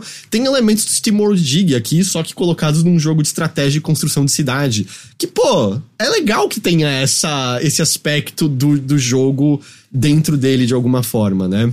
Sim, e eu, eu acho que é uma fórmula que, por exemplo, a Yacht Games faz muito bem, né? Com uhum. o Shovel Knight, né? Tipo, eu acho que o é... universo Shovel Knight é um riquíssimo, né? E é um que também trabalha com outros estúdios, às vezes, né? Justamente para expandir o, o, o, universo e tal. Eu e o cara falou, vai sair outro Steam World em breve. Não é o Steam World não é tipo caçador de recompensa? Headhunter, não é isso? O SteamWorld Headhunter? Nem tô sabendo, caralho. Eu acho que é isso o outro jogo que eles têm anunciado desse universo. Aliás, eu falei que ele tá, ele tá no Game Pass de PC, mas ele saiu pra geral? Ele saiu pra consoles também? É isso? Segundo aqui a Wiki, ele saiu pra PC, Switch, PS4, PS5, Xbox One, Series, já saiu pra tudo, é isso? Eu achei que ele tava mais em, em PC. Agora eu queria só falar o preço dele no Steam, pelo menos. Ah, tava com ele aberto. É, é um jogo de 80 reais no momento, ele tá com um descontinho. É, normalmente ele é 80. É isso? Peraí, qual é o número esse aqui? 89, ele tá 81 agora. Eu não sei o preço em outras plataformas. Mas eu, eu acho. Eu acho que é isso. Eu acho que ele tem seu charme, eu acho que ele tem o seu valor, mesmo reconhecendo que, gente, não é tá um jogo que veio aqui pra arrasar quarteirões, assim. O último jogo da Imogen Form, de fato, foi aquele The Gunk, talvez, que eu achei bem fraquinho, É, infelizmente. não foi legal, mano. Ah, o Diego falou que tá 160 no Switch. Meu Deus. É, aí eu já acho um pouquinho demais. E, e é um jogo que eu, eu tenho certeza que eles adaptaram bem ao controle, mas, pô, tá é jogo de teclado pra mim e mouse, sabe? Clicar Aham. nas coisas, arrastar pra fazer e tudo mais. Por mais que não seja exatamente um estúdiozinho pequenininho, eu acho que eu tenho um certo carinho porque eu comecei a acompanhar a série Steam World desde lá do comecinho, Hum, sabe? uhum, De tipo, de jogar o Dig antes de ter qualquer burburinho e falar, pô, que jogo legal esse aqui, né? A É gente gostosinho jogou na mesma daqui. época, eu acho que a gente até No comentou no, IG, né? no Games on the Rocks, né? Que a gente ficou muito impressionado com quão legal. E, tipo, até mesmo a- as reviravoltas da história, né? De um jogo tão aparentemente simples, né? Tinha uma história mó legal, assim, divertida. E eu me lembro de ser um jogo traduzido pra português numa época em que não era tão comum. Uhum. E como eles são, tipo, são, são os robôs trabalhando no deserto, era, eles, tipo, a ideia deles de ir pra ser interior, eles traduziram com tudo meio Chico Bentei, sabe? Aham. Você viu isso? Araço. E era charmoso, sabe? Era, era legal e tal. É, o Dig é um, jogo, é um jogo bem curtinho, lembrou o Ícaro. Sim, ele é coisa de, tipo, quatro horinhas, eu acho que você termina, cinco horinhas, alguma coisa assim. Ah, mas é, era, é muito charmoso. Então eu também sinto que eu tenho um certo apreço, assim, por essa série que é meio. Ah, parecia que é só um jogo gostosinho daquela época para alguns outros jogos, tipo Dig 2. Como eu falei, eu acho que o final perde um pouquinho o gás, ou o vapor. Mas, nossa, tem muita coisa legal naquele jogo. O Heist, eu, eu acho muito gostoso aquele jogo. É um jogo que eu Ah. acho que. Eu tenho certeza que se mais pessoas dessem uma chance a ele, mais pessoas gostariam. Eu só acho que ele só não fez tanto barulho na época. E o build eu, eu vejo mais como sucesso do que. Porque muda as cartas, é só meio, puta, pula esse. É meio chatão, É. as ideias não estão ali. O build não, é tipo, não, qualquer coisa não importa. Se pode, espera uma promoção, ou se você, né, tem o, o Game Pass, eu 100% acho que vale a pena ir atrás. Eu acho que ele tem, tem seu charme. Então, Steam World Build é o que eu queria comentar hoje. Boa. Mas, Teixeira, Hum, era isso que eu tinha, essencialmente. boa. Eu também. Eu terminei alguma coisa que eu não consigo lembrar o que era. Ah, se, se era bom, ele vai voltar uma hora. É, eu não sei porque eu joguei e terminei alguma coisa e eu não tô conseguindo lembrar de jeito nenhum, que era. Que eu lembro recentemente de ver créditos em alguma coisa depois do Mario RPG e depois do Miranha e eu não tô lembrando o que Persona era. Não Tática? é o Persona. Então, não, eu não consegui jogar mais Persona Tática, eu não, não consigo lembrar o que era. Com isso, Hum, a gente vai chegando ao fim dessa edição aqui do Mothership. temos anúncio. Manda. Amanhã, né? Uhum. Uhum. Ah, eu achei que você queria falar o anúncio. Não. Amanhã, live do Game Awards, ok? Eu, eu não sei que horas começa, pra falar a verdade. Agora que eu pensei eu por conta própria, eu não sei que, que horas a gente vai começar. A gente deve começar um pouquinho antes da transmissão em si, como sempre. Vão ser três horas de, de Game Awards, é isso? Maria, caralho. Que pariu, velho. Ô, Joff. Às nove do horário de Brasília. A gente deve estar ao vivo umas oito, oito e meia e coisas assim. É, mas bora lá, madrugada dentro, todos juntos, curtindo a vida doidado. Estaremos lá pra ver. O que, que você tá esperando? Me fala aí, Teixeira. Putz, cara, eu tô esperando, mas de maneira negativa é o Cyberpunk levando uma pá de coisa. Foi melhor jogo de tiro segundo o Brasil Game Awards. Pois é. É, Cyberpunk levando alguma coisa aí vai, vai me deixar puto e sei lá. Ah, eu, eu, eu espero alguma coisa de Kojima. Eu acho que vai- realmente vai ter alguma coisa de Kojima. E eu acho que vai ter algum anúncio de alguma adaptação pra série ou filme de algo que a gente não tava esperando. E talvez algum trailer, a- agora, né? Agora que a gente já viu, mas algum trailer maior de Fallout, talvez? Hum, é, que eles acabaram, é muito mais esse CXP mesmo, né, cara? Eles acabaram de soltar Ah. o trailer, não sei se, se. Agora tem esse rumor aí do jogo do Blade, né? Pois é, nem tava sabendo, você que me contou aqui. Assim, se eu já soube desse rumor antes disso, eu esqueci, sabe? Porque Uhum. pra mim foi meio, meio novidade. Mas enfim, amanhã a gente descobre, certo? Certo. Amanhã a gente vai descobrir. Eu, eu só acho que. Eu não sei, eu gostaria de ouvir um pouquinho mais sobre por que, que talvez Starfield deveria estar em mais categorias do Game Awards. Ah, é, é, a gente não discutiu o suficiente, né? eu também achei que acho. faltou um pouquinho. Eu acho que talvez se a gente entrar umas três horas antes, dá tempo do Ricardo falar tudo o que ele acha que precisa falar sobre Starfield. Hum, duvido que dê, eu duvido que dê. Ah. Ele vai estar no início ainda. Pois é. O pessoal perguntou quem de nós estará lá. Eu acho que a gente não sabe ainda, a gente tá vendo direitinho. É, ma- mas você com certeza vai, mesmo porque você, você vai estar lá, né? É, de- depende, na real, do- de quem quiser participar pra não lotar, na real. Então, Não, não, você vai. ver. Heitor, a a gente. Saca só. Você precisa ir. É isso. Sacou? Tipo, não, não, é, não é tipo, ah, quem vai? Não, não. O Heitor tem que ir, porque alguém tem que controlar aquela Você porra. eu calhe o Ricardo? Por favor, ok. cara. Aham. Por favor. Eu, eu, eu dou o meu local pra qualquer pessoa, desde que você esteja lá. Sabe? Tipo, não tem problema. Ah, mas enfim, é, estaremos ao vivo amanhã. Eu acho que a partir de umas 8 mesmo. A gente avisa em redes sociais, tudo bonitinho mesmo. Demorou. É isso, certo? Certo. Antes da gente ir embora, fica aquele lembrete que o Overloader é um site que existe graças ao apoio financeiro da sua comunidade. A gente é financiado pelos nossos ouvintes e espectadores. Você encontra nossas campanhas em apoia.se barra overloader, na orelo.cc barra overloader. Aliás, Orelo, chuva de novas pessoas chegando lá, Que bom, né? Que bom. porque muitas pessoas migraram lá por conta do jogabilidade e aí estão lá, ei, vou apoiar o Overloader enquanto tô É aqui. isso. Então, agradecimento, mas também tem pelo PicPay e, é claro, todos os subs que a gente ganha aqui pela Twitch. Muito, muito obrigado.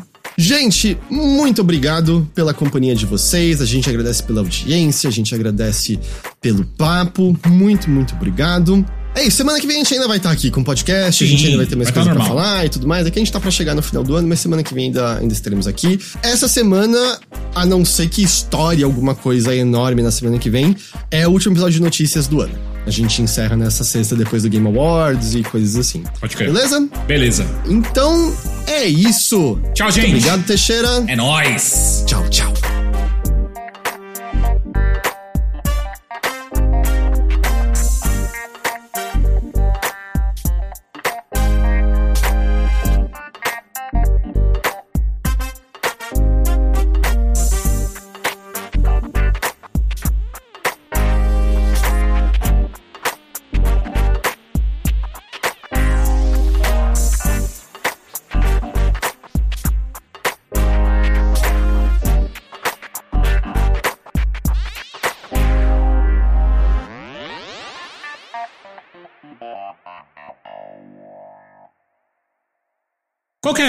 Aquele álbum que tinha And Majesty Hand?